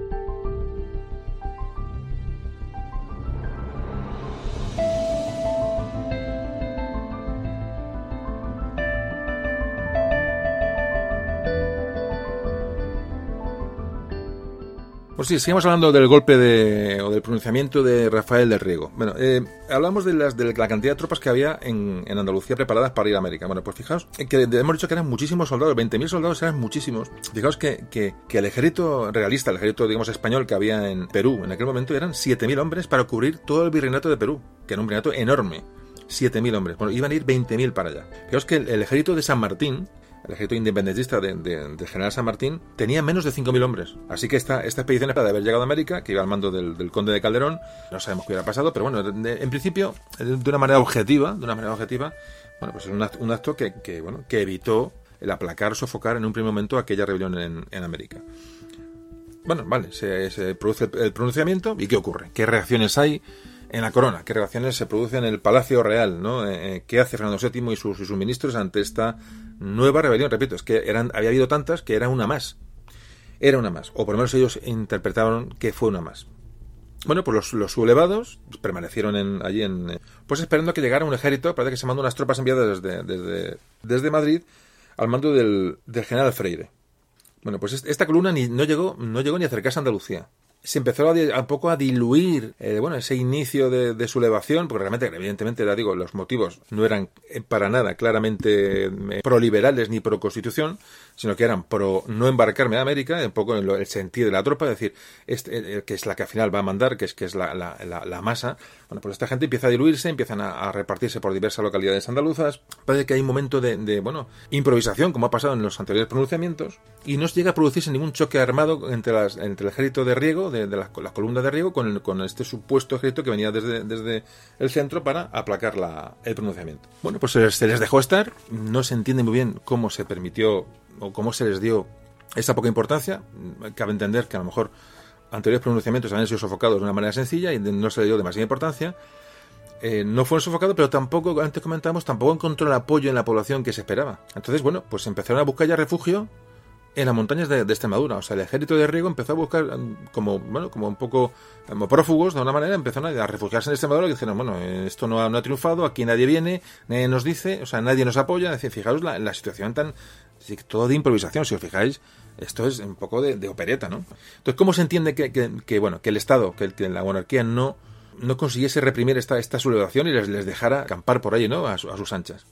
Entonces siempre se ha hablado de que este, este pronunciamiento de Riego no fue tanto un éxito de los, de los pronunciados o los sublevados, sino como un poco la pasividad, la pasividad del, del, del, poder central, de alguna manera, ¿no? Se dejó a esta gente que bueno, no se, no se sofocó, si se le dejó pasarse por, por Andalucía, se le dejó moverse por toda Andalucía de una manera libre y sin ningún tipo de, de problema. Fijaos que fijaos, dio más miedo en Europa, porque estas noticias llegaron a partir de toda Europa, a las cortes europeas dijeron se sabía que hay un ejército de 20.000 soldados que se ha sublevado en Andalucía y que estaban eh, que estaban sin sofocar, o sea, que estaban por los pueblos andaluces. Entonces, parece que llegó hasta preocupar más la sublevación en Europa que en la propia monarquía española. Fijaos si, esto es una situación caótica, contradictoria, en todo lo que hablemos es, es, es, es, poco. Es todo siglo XIX puros y todas estas actitudes de unos y de otros pues un poco marcan, marcan el devenir de España ¿no? durante los años siguientes. Un devenir dramático como iremos viendo en programas posteriores. Pero bueno, vamos a seguir con este que es el que hoy nos, nos ocupa. Se habla también de que, bueno, eh, había una, una, poca confianza en el ejército que iba que se iba a mandar a, a aplacar a los, a los sublevados. O sea, te repito, era un ejército muy numeroso. Se confía poco en las tropas que pueden ir a, a, a sofocar la rebelión que se podían convertir en, en, en, rebel, en, rebeldes o al revés, los rebeldes unirse al ejército realista si realmente en un momento bueno, las, las operaciones militares van mal. O sea, eran, había un, tan poca convicción un poco en lo que, sobre todo en las tropas, ¿no? y dudas incluso en los mandos militares, que repetimos, mandos militares muy indecisos, muchos combatientes de la guerra de independencia, eh, era una indefinición grande realmente, con lo cual la situación la complicaba mucho más. El propio general Freire, que fue el que se fue enviado a sofocar a la rebelión, tampoco actuó con, con diligencia y con, con decisión en, en, ningún momento. Incluso fijaos como el, único general, antes comentaba, el general de Lío, el general de Lío que, era un poco el hombre fuerte de Fernando VII, el general que, que, le apoyó, el general que tenía un poco las ideas más claras, parece que se ofreció a viajar a Andalucía con un ejército, a, a moverse hacia allí, a movilizarse hacia, hacia Andalucía, y parece que, que, se, se, rechazó la, la, propuesta. Es decir, que a lo mejor el único general que hubiera tenido las, las ideas claras eh, no fue no fue admitida su, su bueno su, idea de, ir, ir, hacia el sur. Había una gran indefinición entre los mandos militares porque los precedentes pues eran los que eran ¿no? Eh, de pronunciamientos todos fracasados. Es decir un, impasse de, duda y que y bueno y que veremos ahora cómo acaba.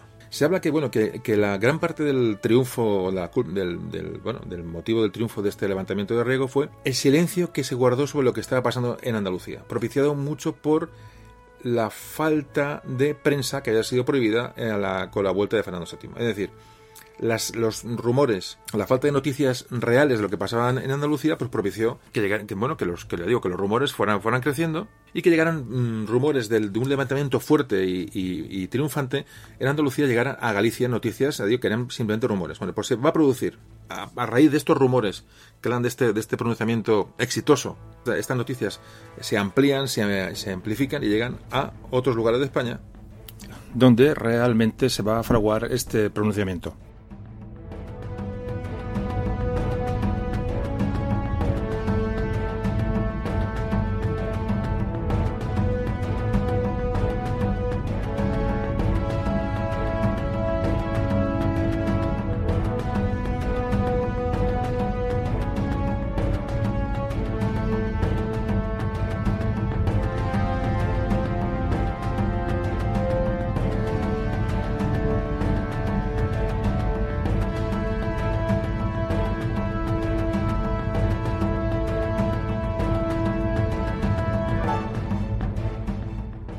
Factor decisivo de, del éxito de Riego fue esa ola de, de como digo, de, de, levantamientos que a partir del mes de febrero se va a producir en varios puntos de, la, la, península. Realmente la, la, monarquía había perdido un precioso tiempo en, en, en sofocar el, el, foco que se había levantado en Cádiz. Esto fue lo que espoleó en otros lugares de España, bueno, a estos, a estos, eh, a estas rebeliones, porque evidentemente el gobierno había demostrado una ineficacia absoluta, había demostrado una pasividad eh, fuera de lo común, y entonces, bueno, esto fue un ánimo para todos los, los liberales que en el resto de España querían volver a la Constitución de 1812. Por supuesto, no olvidamos las sociedades secretas fundamentales para hilvanar todas estas ideologías. Tampoco hay que olvidar que se recibió un apoyo del exterior de la, bueno, todos los exiliados, eh, sobre todo en Francia, aunque realmente el apoyo de esta gente vino después, cuando los pronunciamientos ya habían, habían triunfado. Bueno, como decimos, el primer lugar donde se apoya el pronunciamiento de Riego es en Galicia. El 21 de febrero se proclama la Constitución en La Coruña y en, prácticamente al día siguiente le sigue el Ferrol Vigo. Entonces el gobierno es cuando se da cuenta de, bueno, de cómo está la situación, evidentemente es una reacción absolutamente tardía, es una de las cosas que realmente no se puede entender muy bien, pero se publica en la Gaceta de Madrid el 4 de marzo un decreto en el que, digamos, se reconocen bueno, los males que aquejan al país, eh, bueno, todas las dificultades que se están eh, sucediendo, se dejaba entrever que iba a haber reformas y que, bueno, y que había posibilidad de realizarlas efectivamente, eh, bueno, de una buena manera en contraposición a estos movimientos que estaban produciendo prácticamente en toda, en, ya en toda España. Pero ya era tarde. A Galicia siguieron Zaragoza el 5 de marzo, Barcelona el 10 de marzo y Pamplona el 11. El conde de la Bisbal, el que, bueno, el que os acordáis que en Cádiz se echó para atrás en un momento determinado, el 4 de marzo, al mando de todo el ejército que, que bueno, que había que, tenía que formarse en, la zona de Castilla-La Mancha para, para ir a por, contra los insurgentes, proclama también la Constitución. Y el golpe definitivo para el rey Fernando VII es cuando la propia Guardia Real también se le pone en contra y hay indicios de que puede sumarse bueno, a, este, a este pronunciamiento que está, se está produciendo prácticamente en toda España. Realmente ese fue el golpe definitivo para, bueno, para el rey Fernando VII, donde realmente no, no perdió todos los apoyos posibles. Automáticamente en todos los lugares donde se proclama la Constitución se, se vuelven a formar estas juntas, de las que ya hablamos en el programa anterior de Cádiz, unas juntas de gobierno provinciales, que asumen el poder bueno, en espera de que, de, bueno, de que se constituyeran las nuevas autoridades constitucionales y como siempre el pueblo muy pasivo, tanto para un lado como para otro.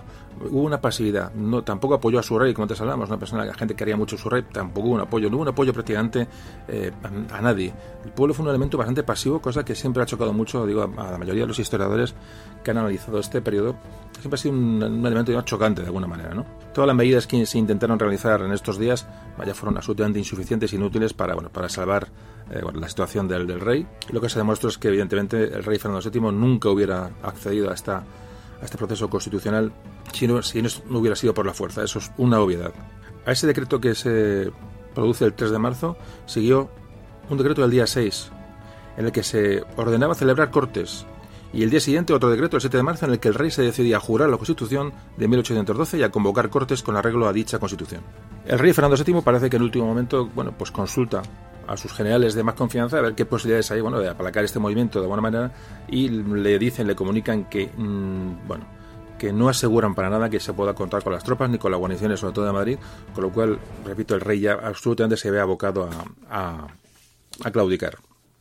A partir del 8 de marzo, en Madrid, se conoce bueno el, decreto de jura de constitución del rey Fernando VII y parece ser que bueno que el júbilo se apodera de las calles de Madrid y el día 9 se produce una manifestación y parte de los manifestantes llegan hasta la, eh, a las entradas del Palacio Real con la intención de exigir al rey Fernando VII que cumpla ese decreto que ha, que ha promulgado días antes en el cual se eh, comprometía a jurar la Constitución.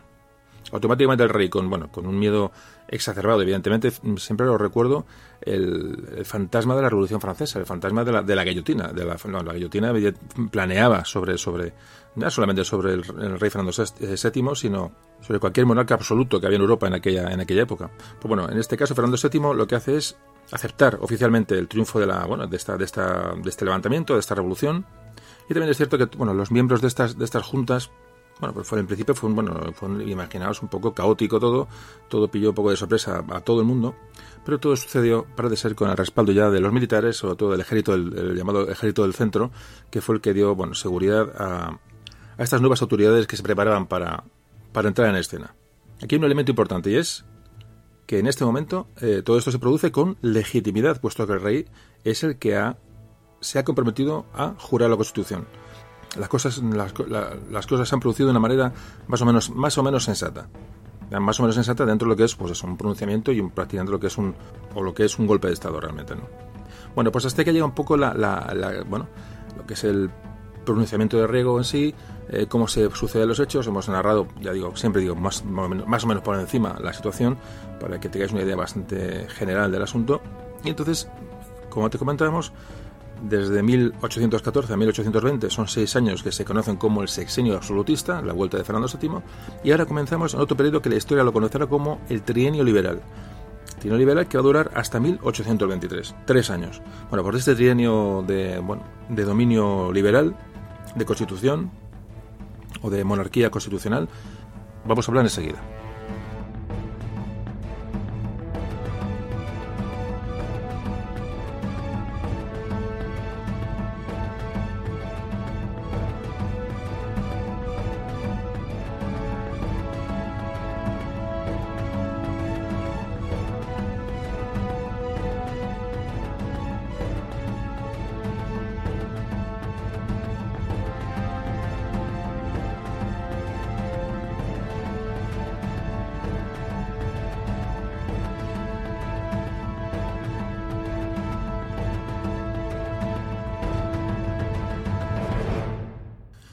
Bueno, pues como eh, venimos hablando, el pronunciamiento de Riego en Cabezas de San Juan en Sevilla, bueno, va a inaugurar un nuevo periodo donde los liberales van a poner en marcha, eh, bueno, una nueva política y cuyo objetivo fundamental y prioritario es recuperar el estado de las Cortes de Cádiz.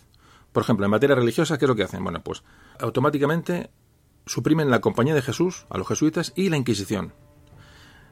Se suprimen los diezmos, es decir, los impuestos que se pagaban a la Iglesia por el uso de sus tierras se desamortizan los bienes de la Inquisición y las órdenes religiosas. bueno, esto vuelve a ocurrir como ocurrirá con la Constitución de Cádiz. Económicamente, ¿qué es lo más resaltable de este trienio liberal? Bueno, pues se suprimen también los mayorazgos y señoríos, obligando a esta nobleza propietaria de estos, de estos terrenos a que presentasen documentos de propiedad que les legitimara como propietarios de aquellas tierras, eh, documentos que, les dieran una propiedad original de aquellos, de aquellos terrenos. Se tiende a hacer una, una mm, ley fiscal en el cual pues, la gente contribuye de una manera proporcional. Y sobre todo, se recupera esa legislación que nace en Cádiz, en la Constitución de 1812, que garantiza los derechos y libertades de los ciudadanos y sobre todo la libertad de imprenta. Fundamental el tema de la libertad de, la libertad de imprenta.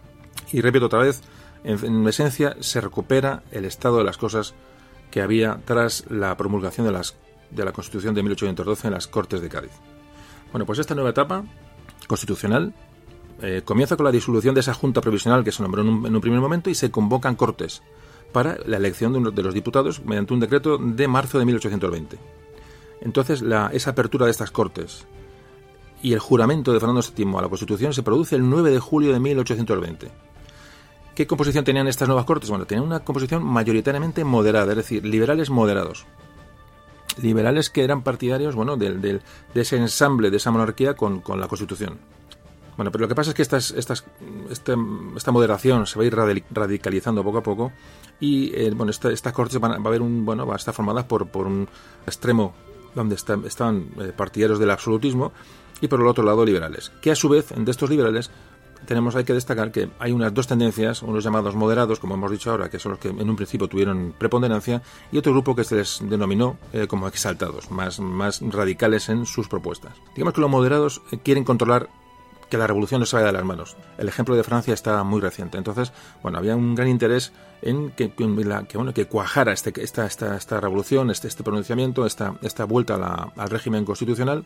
Había mucho, mucho interés, más interés en que se mantuviera que en avanzar y conseguir unos grandes logros de, una manera rápida. ¿no? Bueno, pues esto, esto lo intentaron llevar a cabo los, los liberales moderados.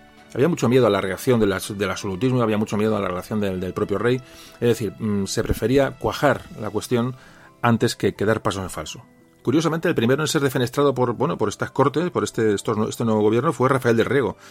Fijaos porque eh, parece ser que se le tachó de republicano, es decir, de, ser un, liberal extremista que no aceptaría, que no aceptaba la, bueno, la, posición del rey preponderante sobre, sobre las cortes. Bueno, pues este se le consideró como, bueno, como un, como un personaje excesivamente revolucionario. Ya tuvo primero eh, y tuvo ya problemas de principio.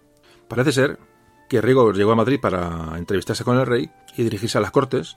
Y parece que, en una representación teatral que había que hubo en Madrid, alguien le, a la que asistió Riego, eh, parece que alguien le vio cantando la famosa canción del Trágala. El Trágala es una, una canción eh, bueno, que se cantó en su momento cuando el pronunciamiento de Riego, en el cual la decía trágala, trágala, dirigiéndose sobre todo al rey Fernando VII, como que tragara la Constitución. Decía, mm, bueno, pero esto, estas canciones, estas canciones circulaban en aquella época de una manera bastante común.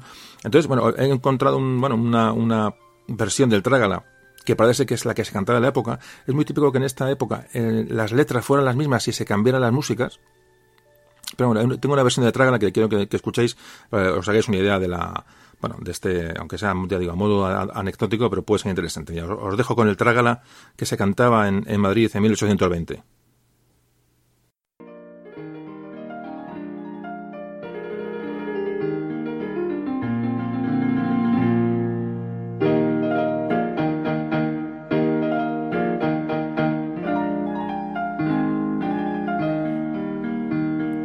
Dicen que el trágala es insultante, pero no insulta más que al tunante. Dicen que el trágala es insultante, pero no insulta más que al tunante. Trágala, trágala, trágala, trágala, trágala, trágala, trágala, trágala, trágala y muere tu servilón Trágala, trágala, trágala, trágala, trágala, trágala, trágala, trágala, tú que no quieres la constitución.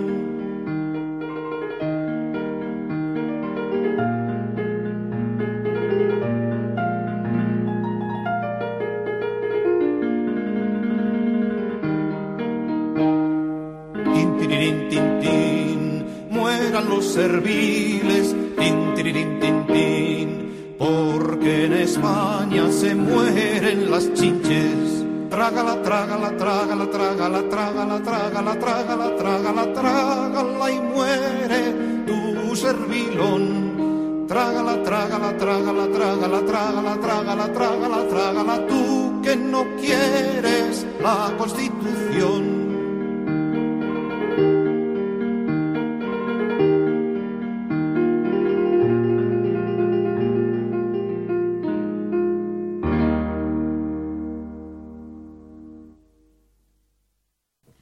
Bueno, pues parece ser que Riego, alguien le vio cantar esta canción, ya digo, es una anécdota de la historia probablemente, no se sabe a, ciencia cierta la veracidad de, o la seguridad de estos datos, pero bueno, los daremos por buenos. El caso es que Riego eh, empieza a ser un poco apartado eh, bueno, de, las, de las tareas de poder como bueno, a causa de su supuesto extremismo liberal. Va a haber, se va a producir, esto eh, ocurre en 1820. El año siguiente se va a producir, digamos, la segunda legislatura de este trienio liberal. Se convocan otra vez Cortes en marzo de 1821. Todo, digamos, para este, este nuevo intento de cambio y de bueno, acercamiento a estas posiciones de monarquía constitucional que luego eran muy complicados. Muy complicados porque fijaos que hay un punto culminante de este trienio liberal que es el que marca la, la semana de los sucesos del 6 al 7 de julio de 1822, cuando se produce una intentona golpista por parte de Fernando VII. Digamos otro, otro pronunciamiento, pero esta vez a su favor, que es la sublevación de la Guardia Real en 1822.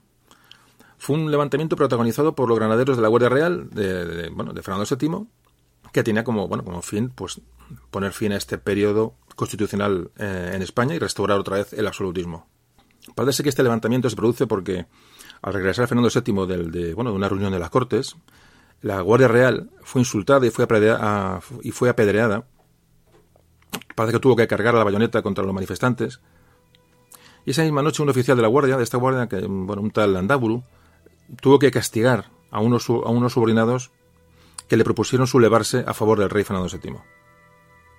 Bueno, pues este, este capitán que atajó ese, bueno, este, este, digo, este, esta rebelión de la Guardia del Rey, eh, parece que esa misma noche fue asesinado dentro del mismo palacio por, por sus granaderos. Todo esto ya empezó a calentar el ambiente y parece que es el mismo gobierno el que ordena esa misma noche el acuartelamiento de la Guardia Real en el Palacio Real. Las cosas se precipitan y parece que, bueno, los batallones, dos, varios batallones de la Guardia Real que, van, tienen la intención de pronunciarse en favor del rey Fernando VII contra el régimen liberal, abandonan Madrid mientras dos batallones se quedan en el Palacio Real. La mañana del 2 de julio, los cuatro batallones de la Guardia Real se, reúnen en las afueras de Madrid. Parece que es el general Pablo Morillo el que intenta persuadir a estos, a estos batallones eh, que habían rebeldes, ¿no? Con, bueno, para que depusieran las armas. El general Pablo Morillo luego tuvo una eh, interesantísima actuación en, América. Hablaremos de él cuando hablemos de la independencia, de la guerra de independencia americana, porque fue uno, digamos, de los que llevó a los ejércitos a intentar sofocar la, rebelión. Bueno, hablaremos de, de Pablo Morillo en, en, algún programa posterior. Bueno, el caso es que, que, se produjeron una serie de combates entre, bueno, entre las milicias, las milicias que había en Madrid, eh, digamos, favorables al, de, de las milicias eh, al servicio del, del gobierno liberal.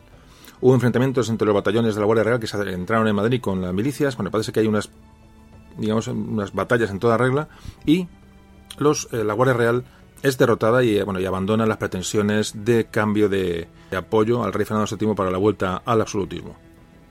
Bueno, pues este intento de golpe de Fernando VII, que, eh, bueno, por supuesto nunca se llegó a demostrar y, bueno, él, por supuesto, él dijo que no tiene nada que ver, en fin, ya lo podéis imaginar, y crea un ambiente de tensión tremenda. Una tensión tremenda que lo que hace es radicalizar las posturas de los, de los liberales. Hay una, una gran radicalización eh, bueno, del este, o llegan al, a la cúspide del gobierno personajes, mm, los que antes llamamos que eran exaltados, es decir, radicales o, bueno, extremistas liberales.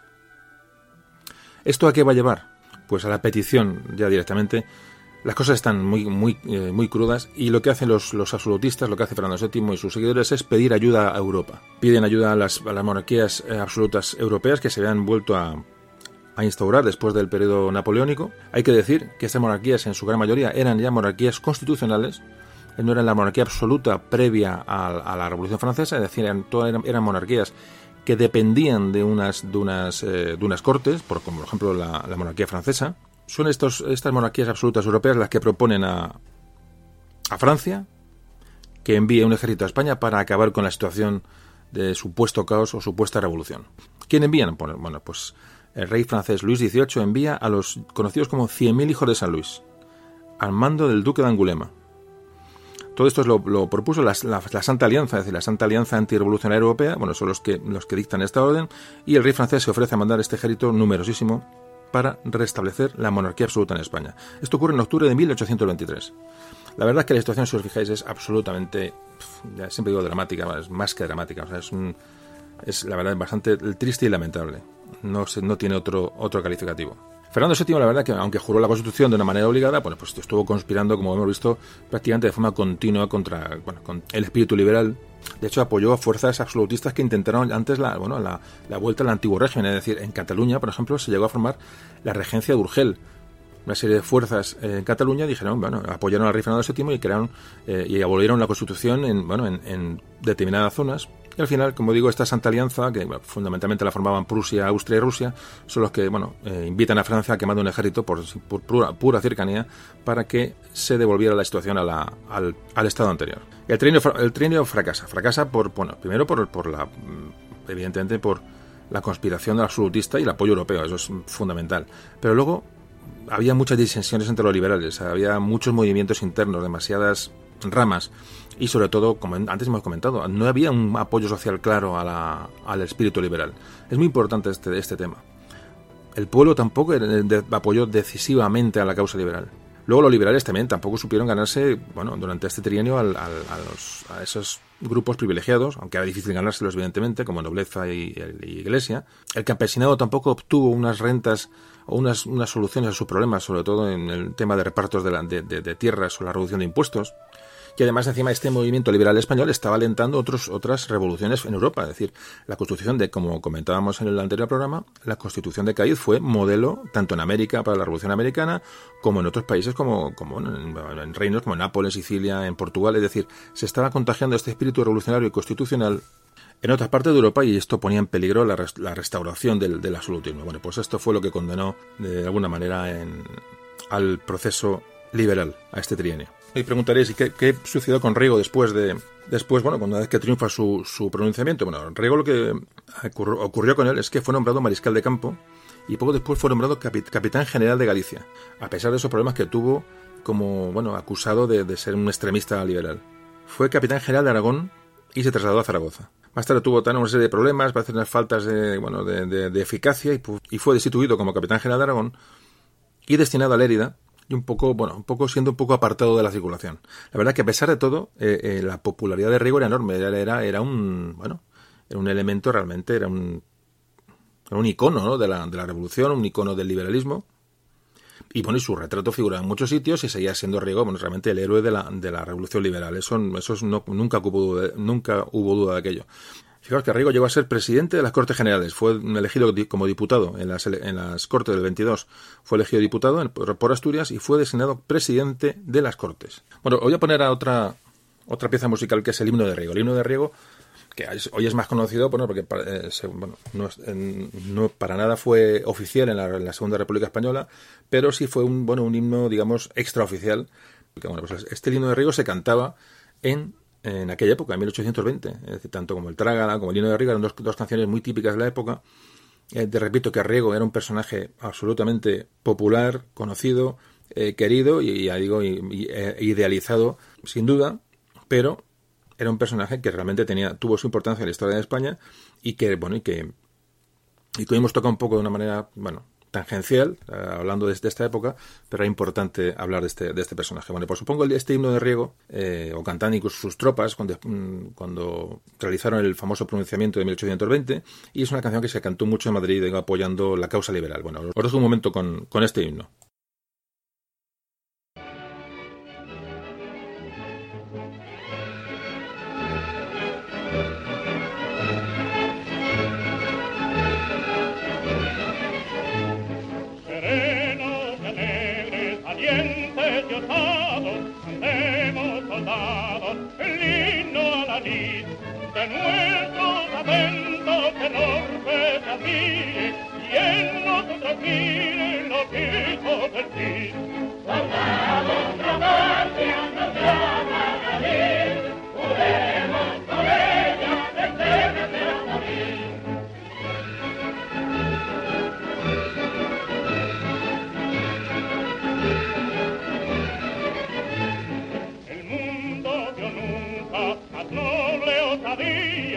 Dio nunca un día grande el valor aquel que inflamados nos vimos del fuego, excitar a riesgo de patria el amor.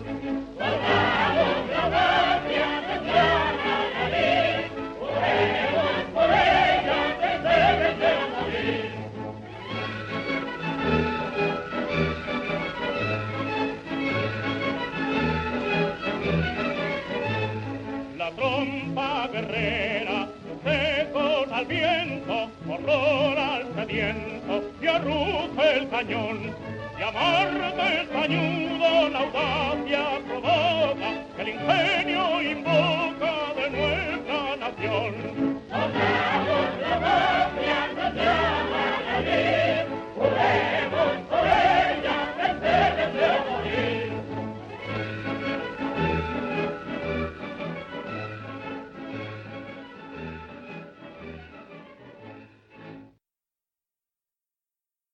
A pesar del respeto que tenía la gente a Rafael del Riego, eh, hubo muchas voces que le acusaron de, bueno, de primero de haberse enriquecido de forma ilícita, parece ser.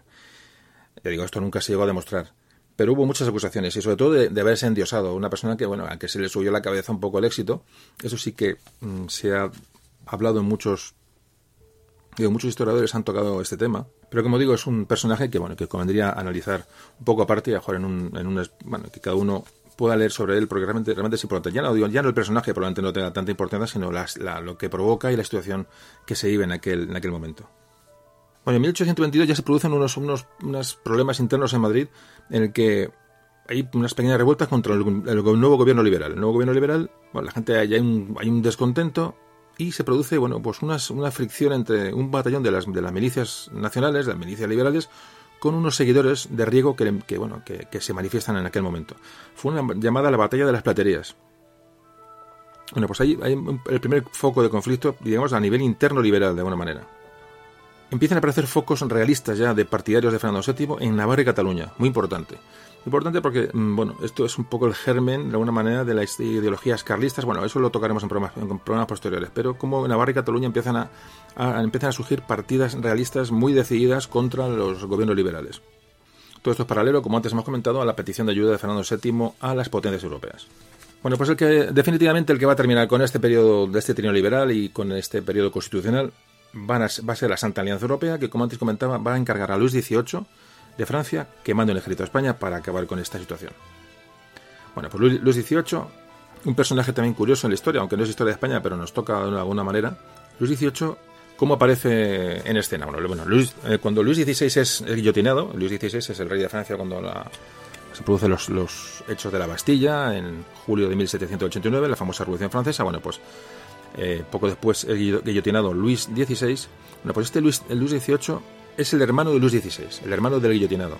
Luis XVI tuvo un hijo, este hijo murió en la cárcel y el rey titular de Francia en el exilio, mientras esto sucedía, mientras Napoleón gobernaba en Francia, bueno, pues era Luis XVIII, repito, hermano eh, del guillotinado. Vivió en Prusia, en, vivió en Gran Bretaña, vivió en Rusia, es decir, este rey francés en, el exilio, bueno, pues siguió de alguna manera actuando, digamos, como, como, como rey de Francia titular, de alguna manera.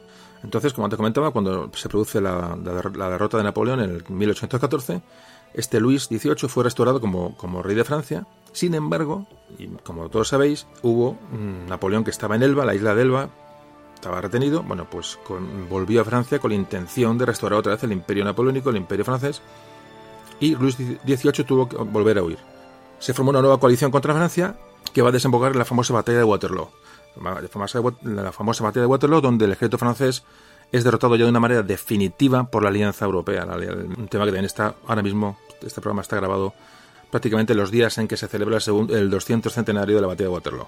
Por eso un poco le hago esta pequeña, este pequeño comentario. Entonces repito, Luis XVIII vuelve a Francia, Napoleón vuelve por sorpresa a Francia, instaura otra vez el régimen, digamos, napoleónico o postrevolucionario, Luis XVIII tiene que huir y después de Waterloo vuelve otra vez Luis XVIII a gobernar en Francia. Pero siempre Luis XVIII, como antes comentaba, acata la constitución francesa y se convierte en una, monarquía constitucional. A diferencia de las intenciones de Fernando VII. Es un tema importante.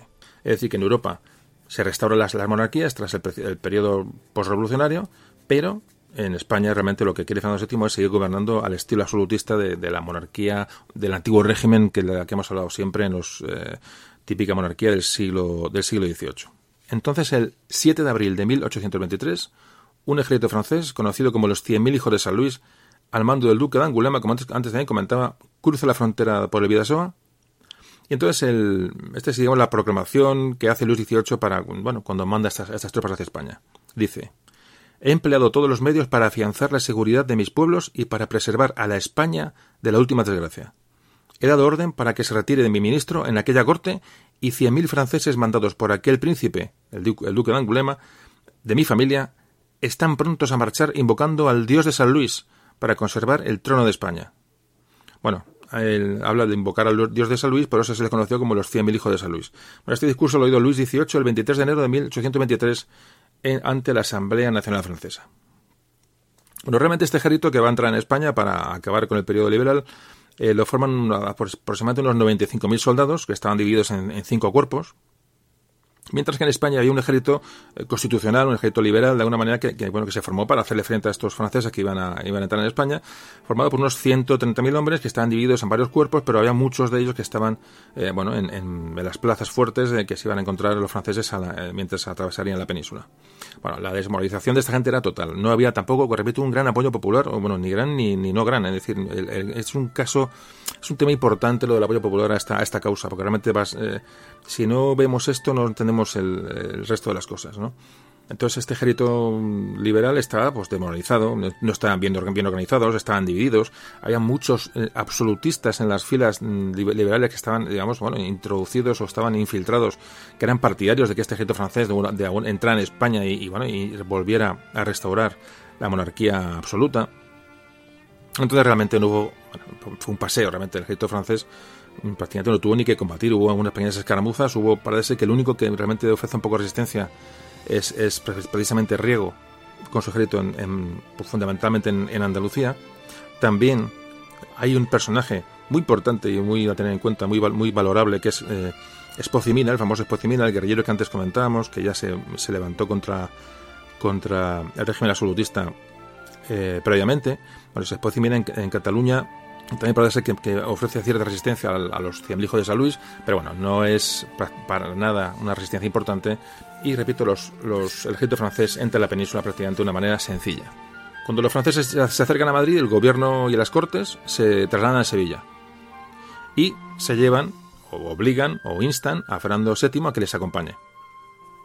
El ejército francés entra en Madrid, sin, lo ocupa sin resistencia. Digo, la gente miraba a aquella gente con cara de, bueno, ya están aquí otra vez estos, ¿no? Fijaos un poco la situación.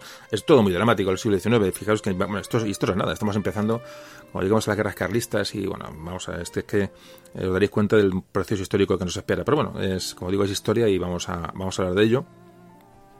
Decía que los franceses entraron en Madrid, bueno, sin ningún tipo de resistencia. Y el 10 de abril de 1823 llega la familia real a Sevilla, donde digamos se establece la capital española. Eh, bueno, Sevilla es la capital de España en esos momentos, eh, de hecho.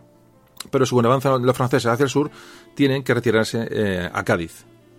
También va el monarca con ellos, con, las, con el gobierno, mm, también se, se meten en Cádiz.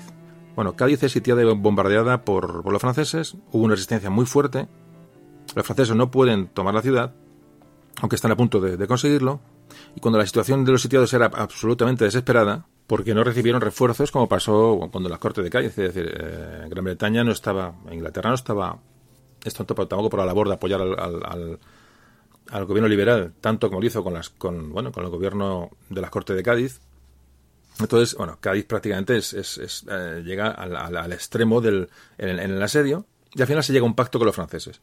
Es decir, el pacto es que Fernando VII saldría y prometería defender la libertad alcanzada por los españoles con la Constitución de 1812 y a cambio se rendiría la plaza.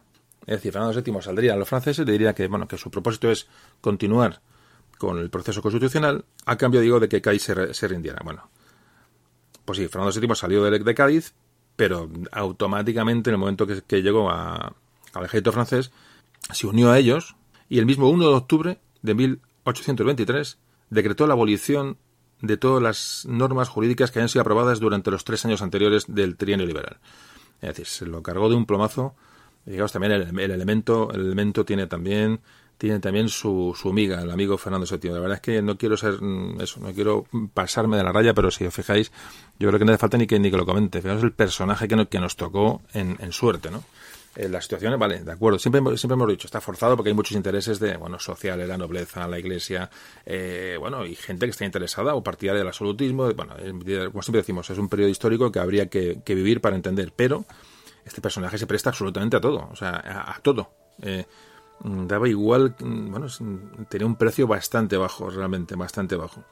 En fin, bueno, este fue Fernando VII, del que, de hecho aquí, bueno, que muchas veces comento, en que tenemos monumentos, en Madrid monumentos, hay calles dedicadas a Fernando VII, la verdad que no, nunca he llegado a entender muy bien el eco que este personaje ha tenido en la historia. Pero bueno, pues aquí se acaba el trino liberal, aquí se acaba la, bueno, esta, este intento de, de, monarquía constitucional, este intento de avance, este intento de, de alguna manera de, progreso y de adaptarnos un poco a las corrientes que en Europa estaban ya, triunfando. esta es la realidad. Esta es la realidad. Con lo cual el frenazo que, se supone, que supone esto es tremendo y que, pagaremos posteriormente. En eso que a nadie, le quepa duda. Entonces comenzamos ya el último periodo que se conoció históricamente como la década absolutista u ominosa, que duró 10 años, esta, esta década, volvemos otra vez al absolutismo más radical con el Fernando VII, que, que repito, duró 10 años, y se conoció como década absolutista o década ominosa, ominosa o aborrecible. Bueno, esto es como lo ha conocido la historia eh, española. Bueno, pues de esto vamos a hablar enseguida.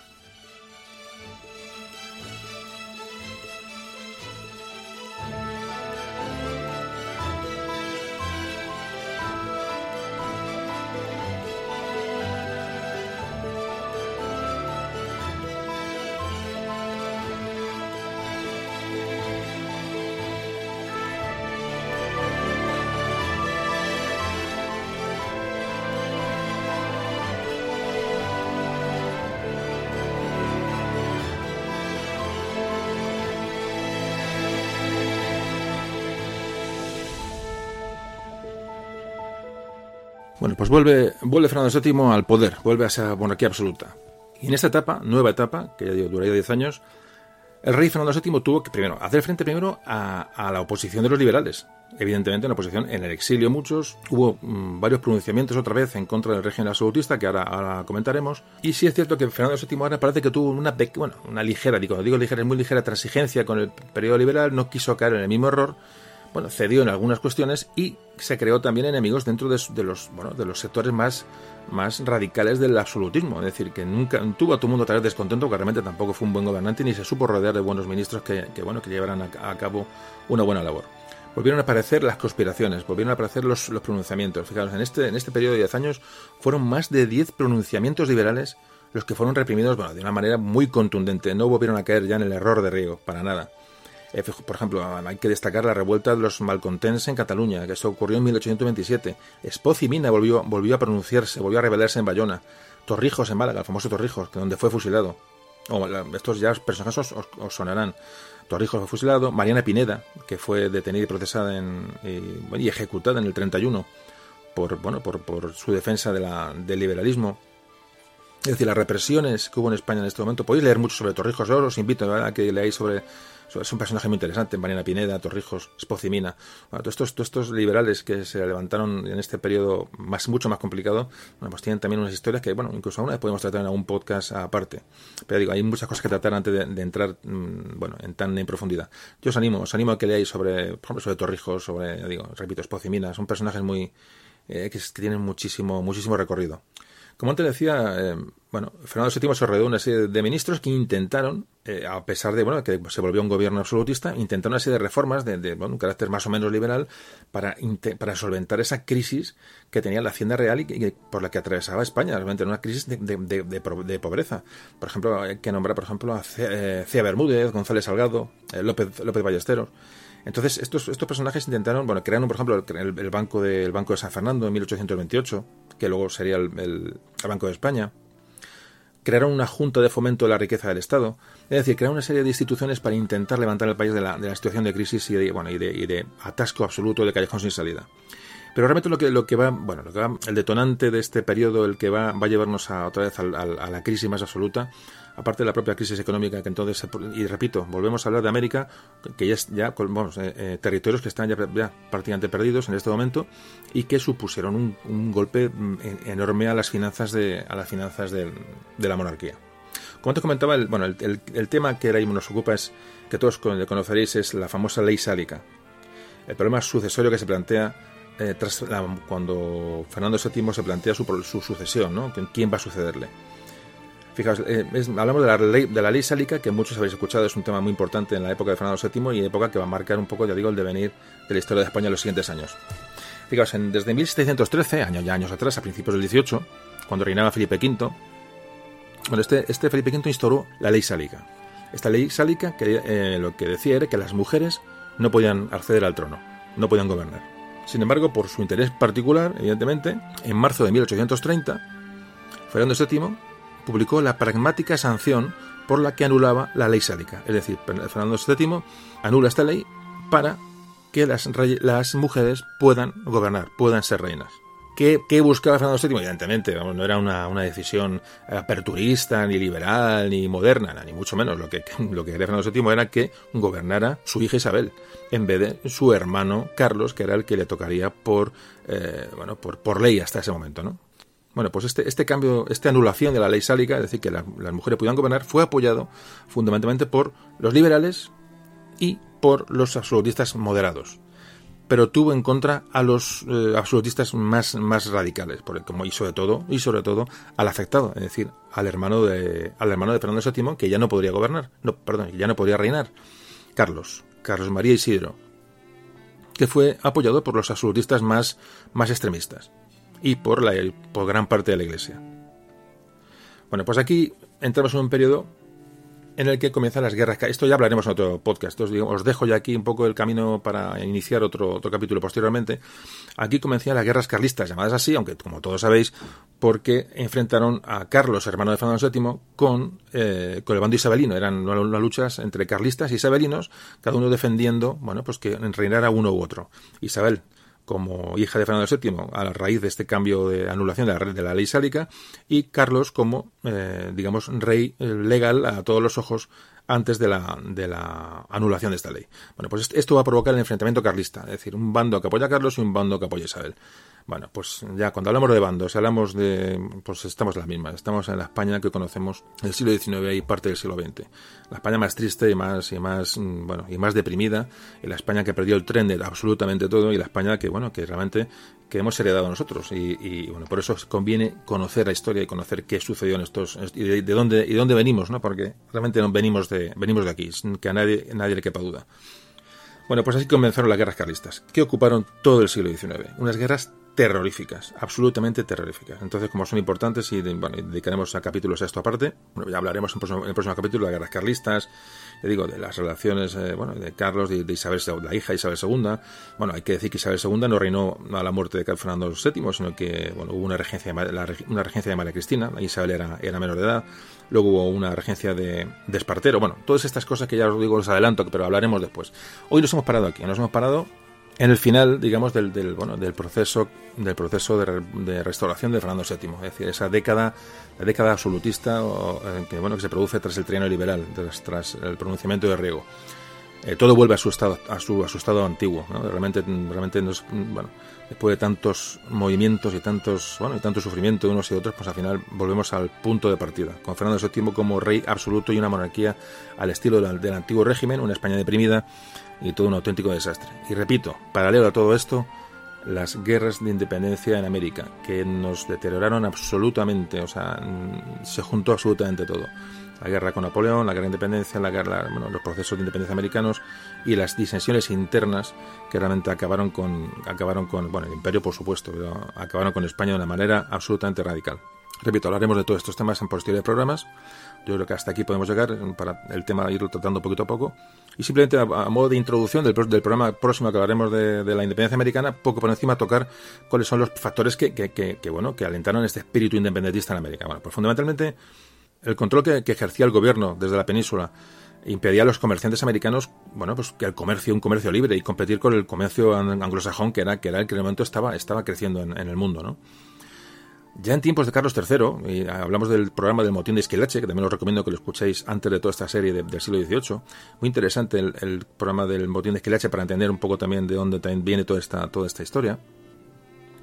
Eh, eh, había bueno había impuesto un control enorme sobre la administración de la administración en América con lo cual eh, envió muchos funcionarios desde España que desplazaron a los bueno a los a los criollos de estos puestos de influencia. Eso también influye un poco también en la, en la, en la rebelión pero sobre todo la, bueno, lo que mm, hace que, que se produzca el, movimiento independentista primero es la debilidad de España en ese momento, es decir, no podía mandar a nadie allí, en fin, está incomunicada América mm, de la península y esas, esas ideas revolucionarias que se fueron acumulando y ya digo, sobre todo estas, estas ideas que llegan de las revoluciones eh, de Norteamérica, de, esa, de esa revolución donde se hacen independientes los Estados Unidos de Norteamérica, la Revolución Francesa, es decir, todos estos movimientos revolucionarios han calado en América bueno, y, y han prendido. Pero bueno, del tema de América lo haremos en un programa posterior. Bueno, pues ya estamos terminando. Una pequeña pausa y cerramos este audio.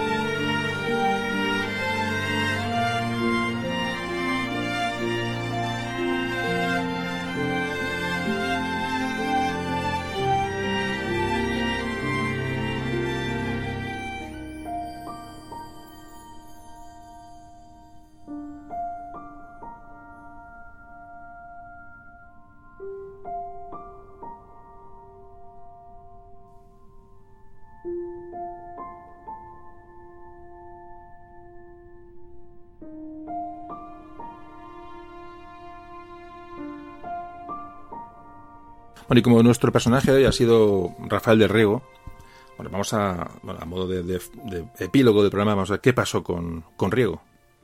Bueno, Riego cuando llega a los, eh, bueno, cuando llega a los 100.000 hijos de San Luis, eh, bueno, pues y los, de hecho los intentan combatir sin éxito, eh, bueno, pues se va, va, a Cádiz.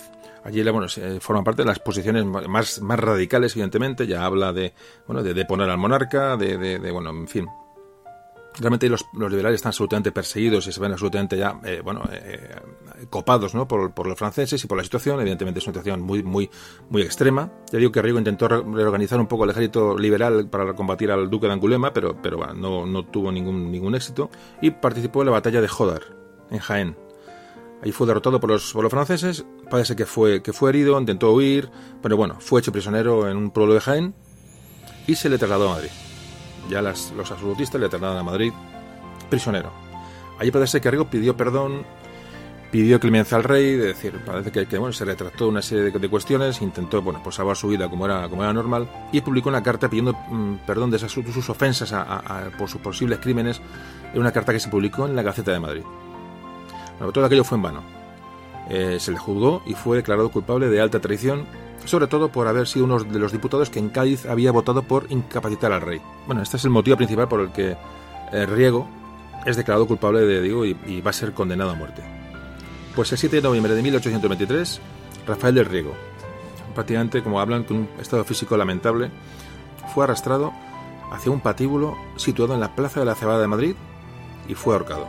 Y además posteriormente fue decapitado entre los insultos de la misma población de Madrid que, bueno, que años antes le había aclamado.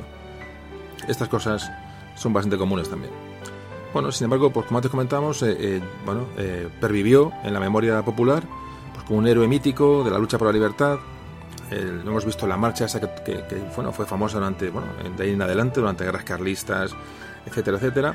Esa marcha del himno de Riego fue famosa, es decir, fue un personaje eh, revolucionario y muy, bueno, digo, muy, muy ensalzado durante el siglo XIX, incluso durante el siglo XX y hoy día. Rafael de Riego se convirtió en un mártir por el liberalismo, pero, como hemos dicho, pues se han advertido algunas sombras que hemos comentado anteriormente. Ya por eso os dejo a vosotros Podéis leer sobre Riego, sobre su persona, sobre su entorno histórico, pero lo más importante es que nos ha servido Rafael de Riego como vehículo para seguir avanzando en el siglo XIX, un siglo del que seguiremos hablando en posteriores programas.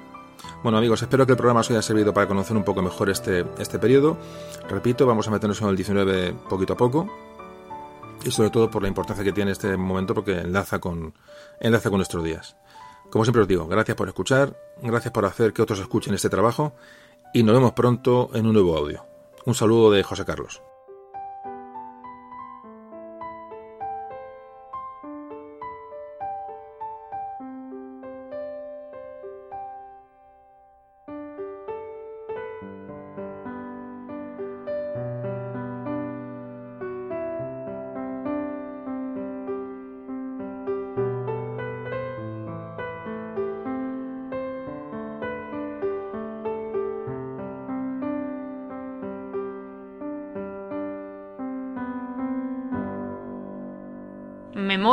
De un tambor.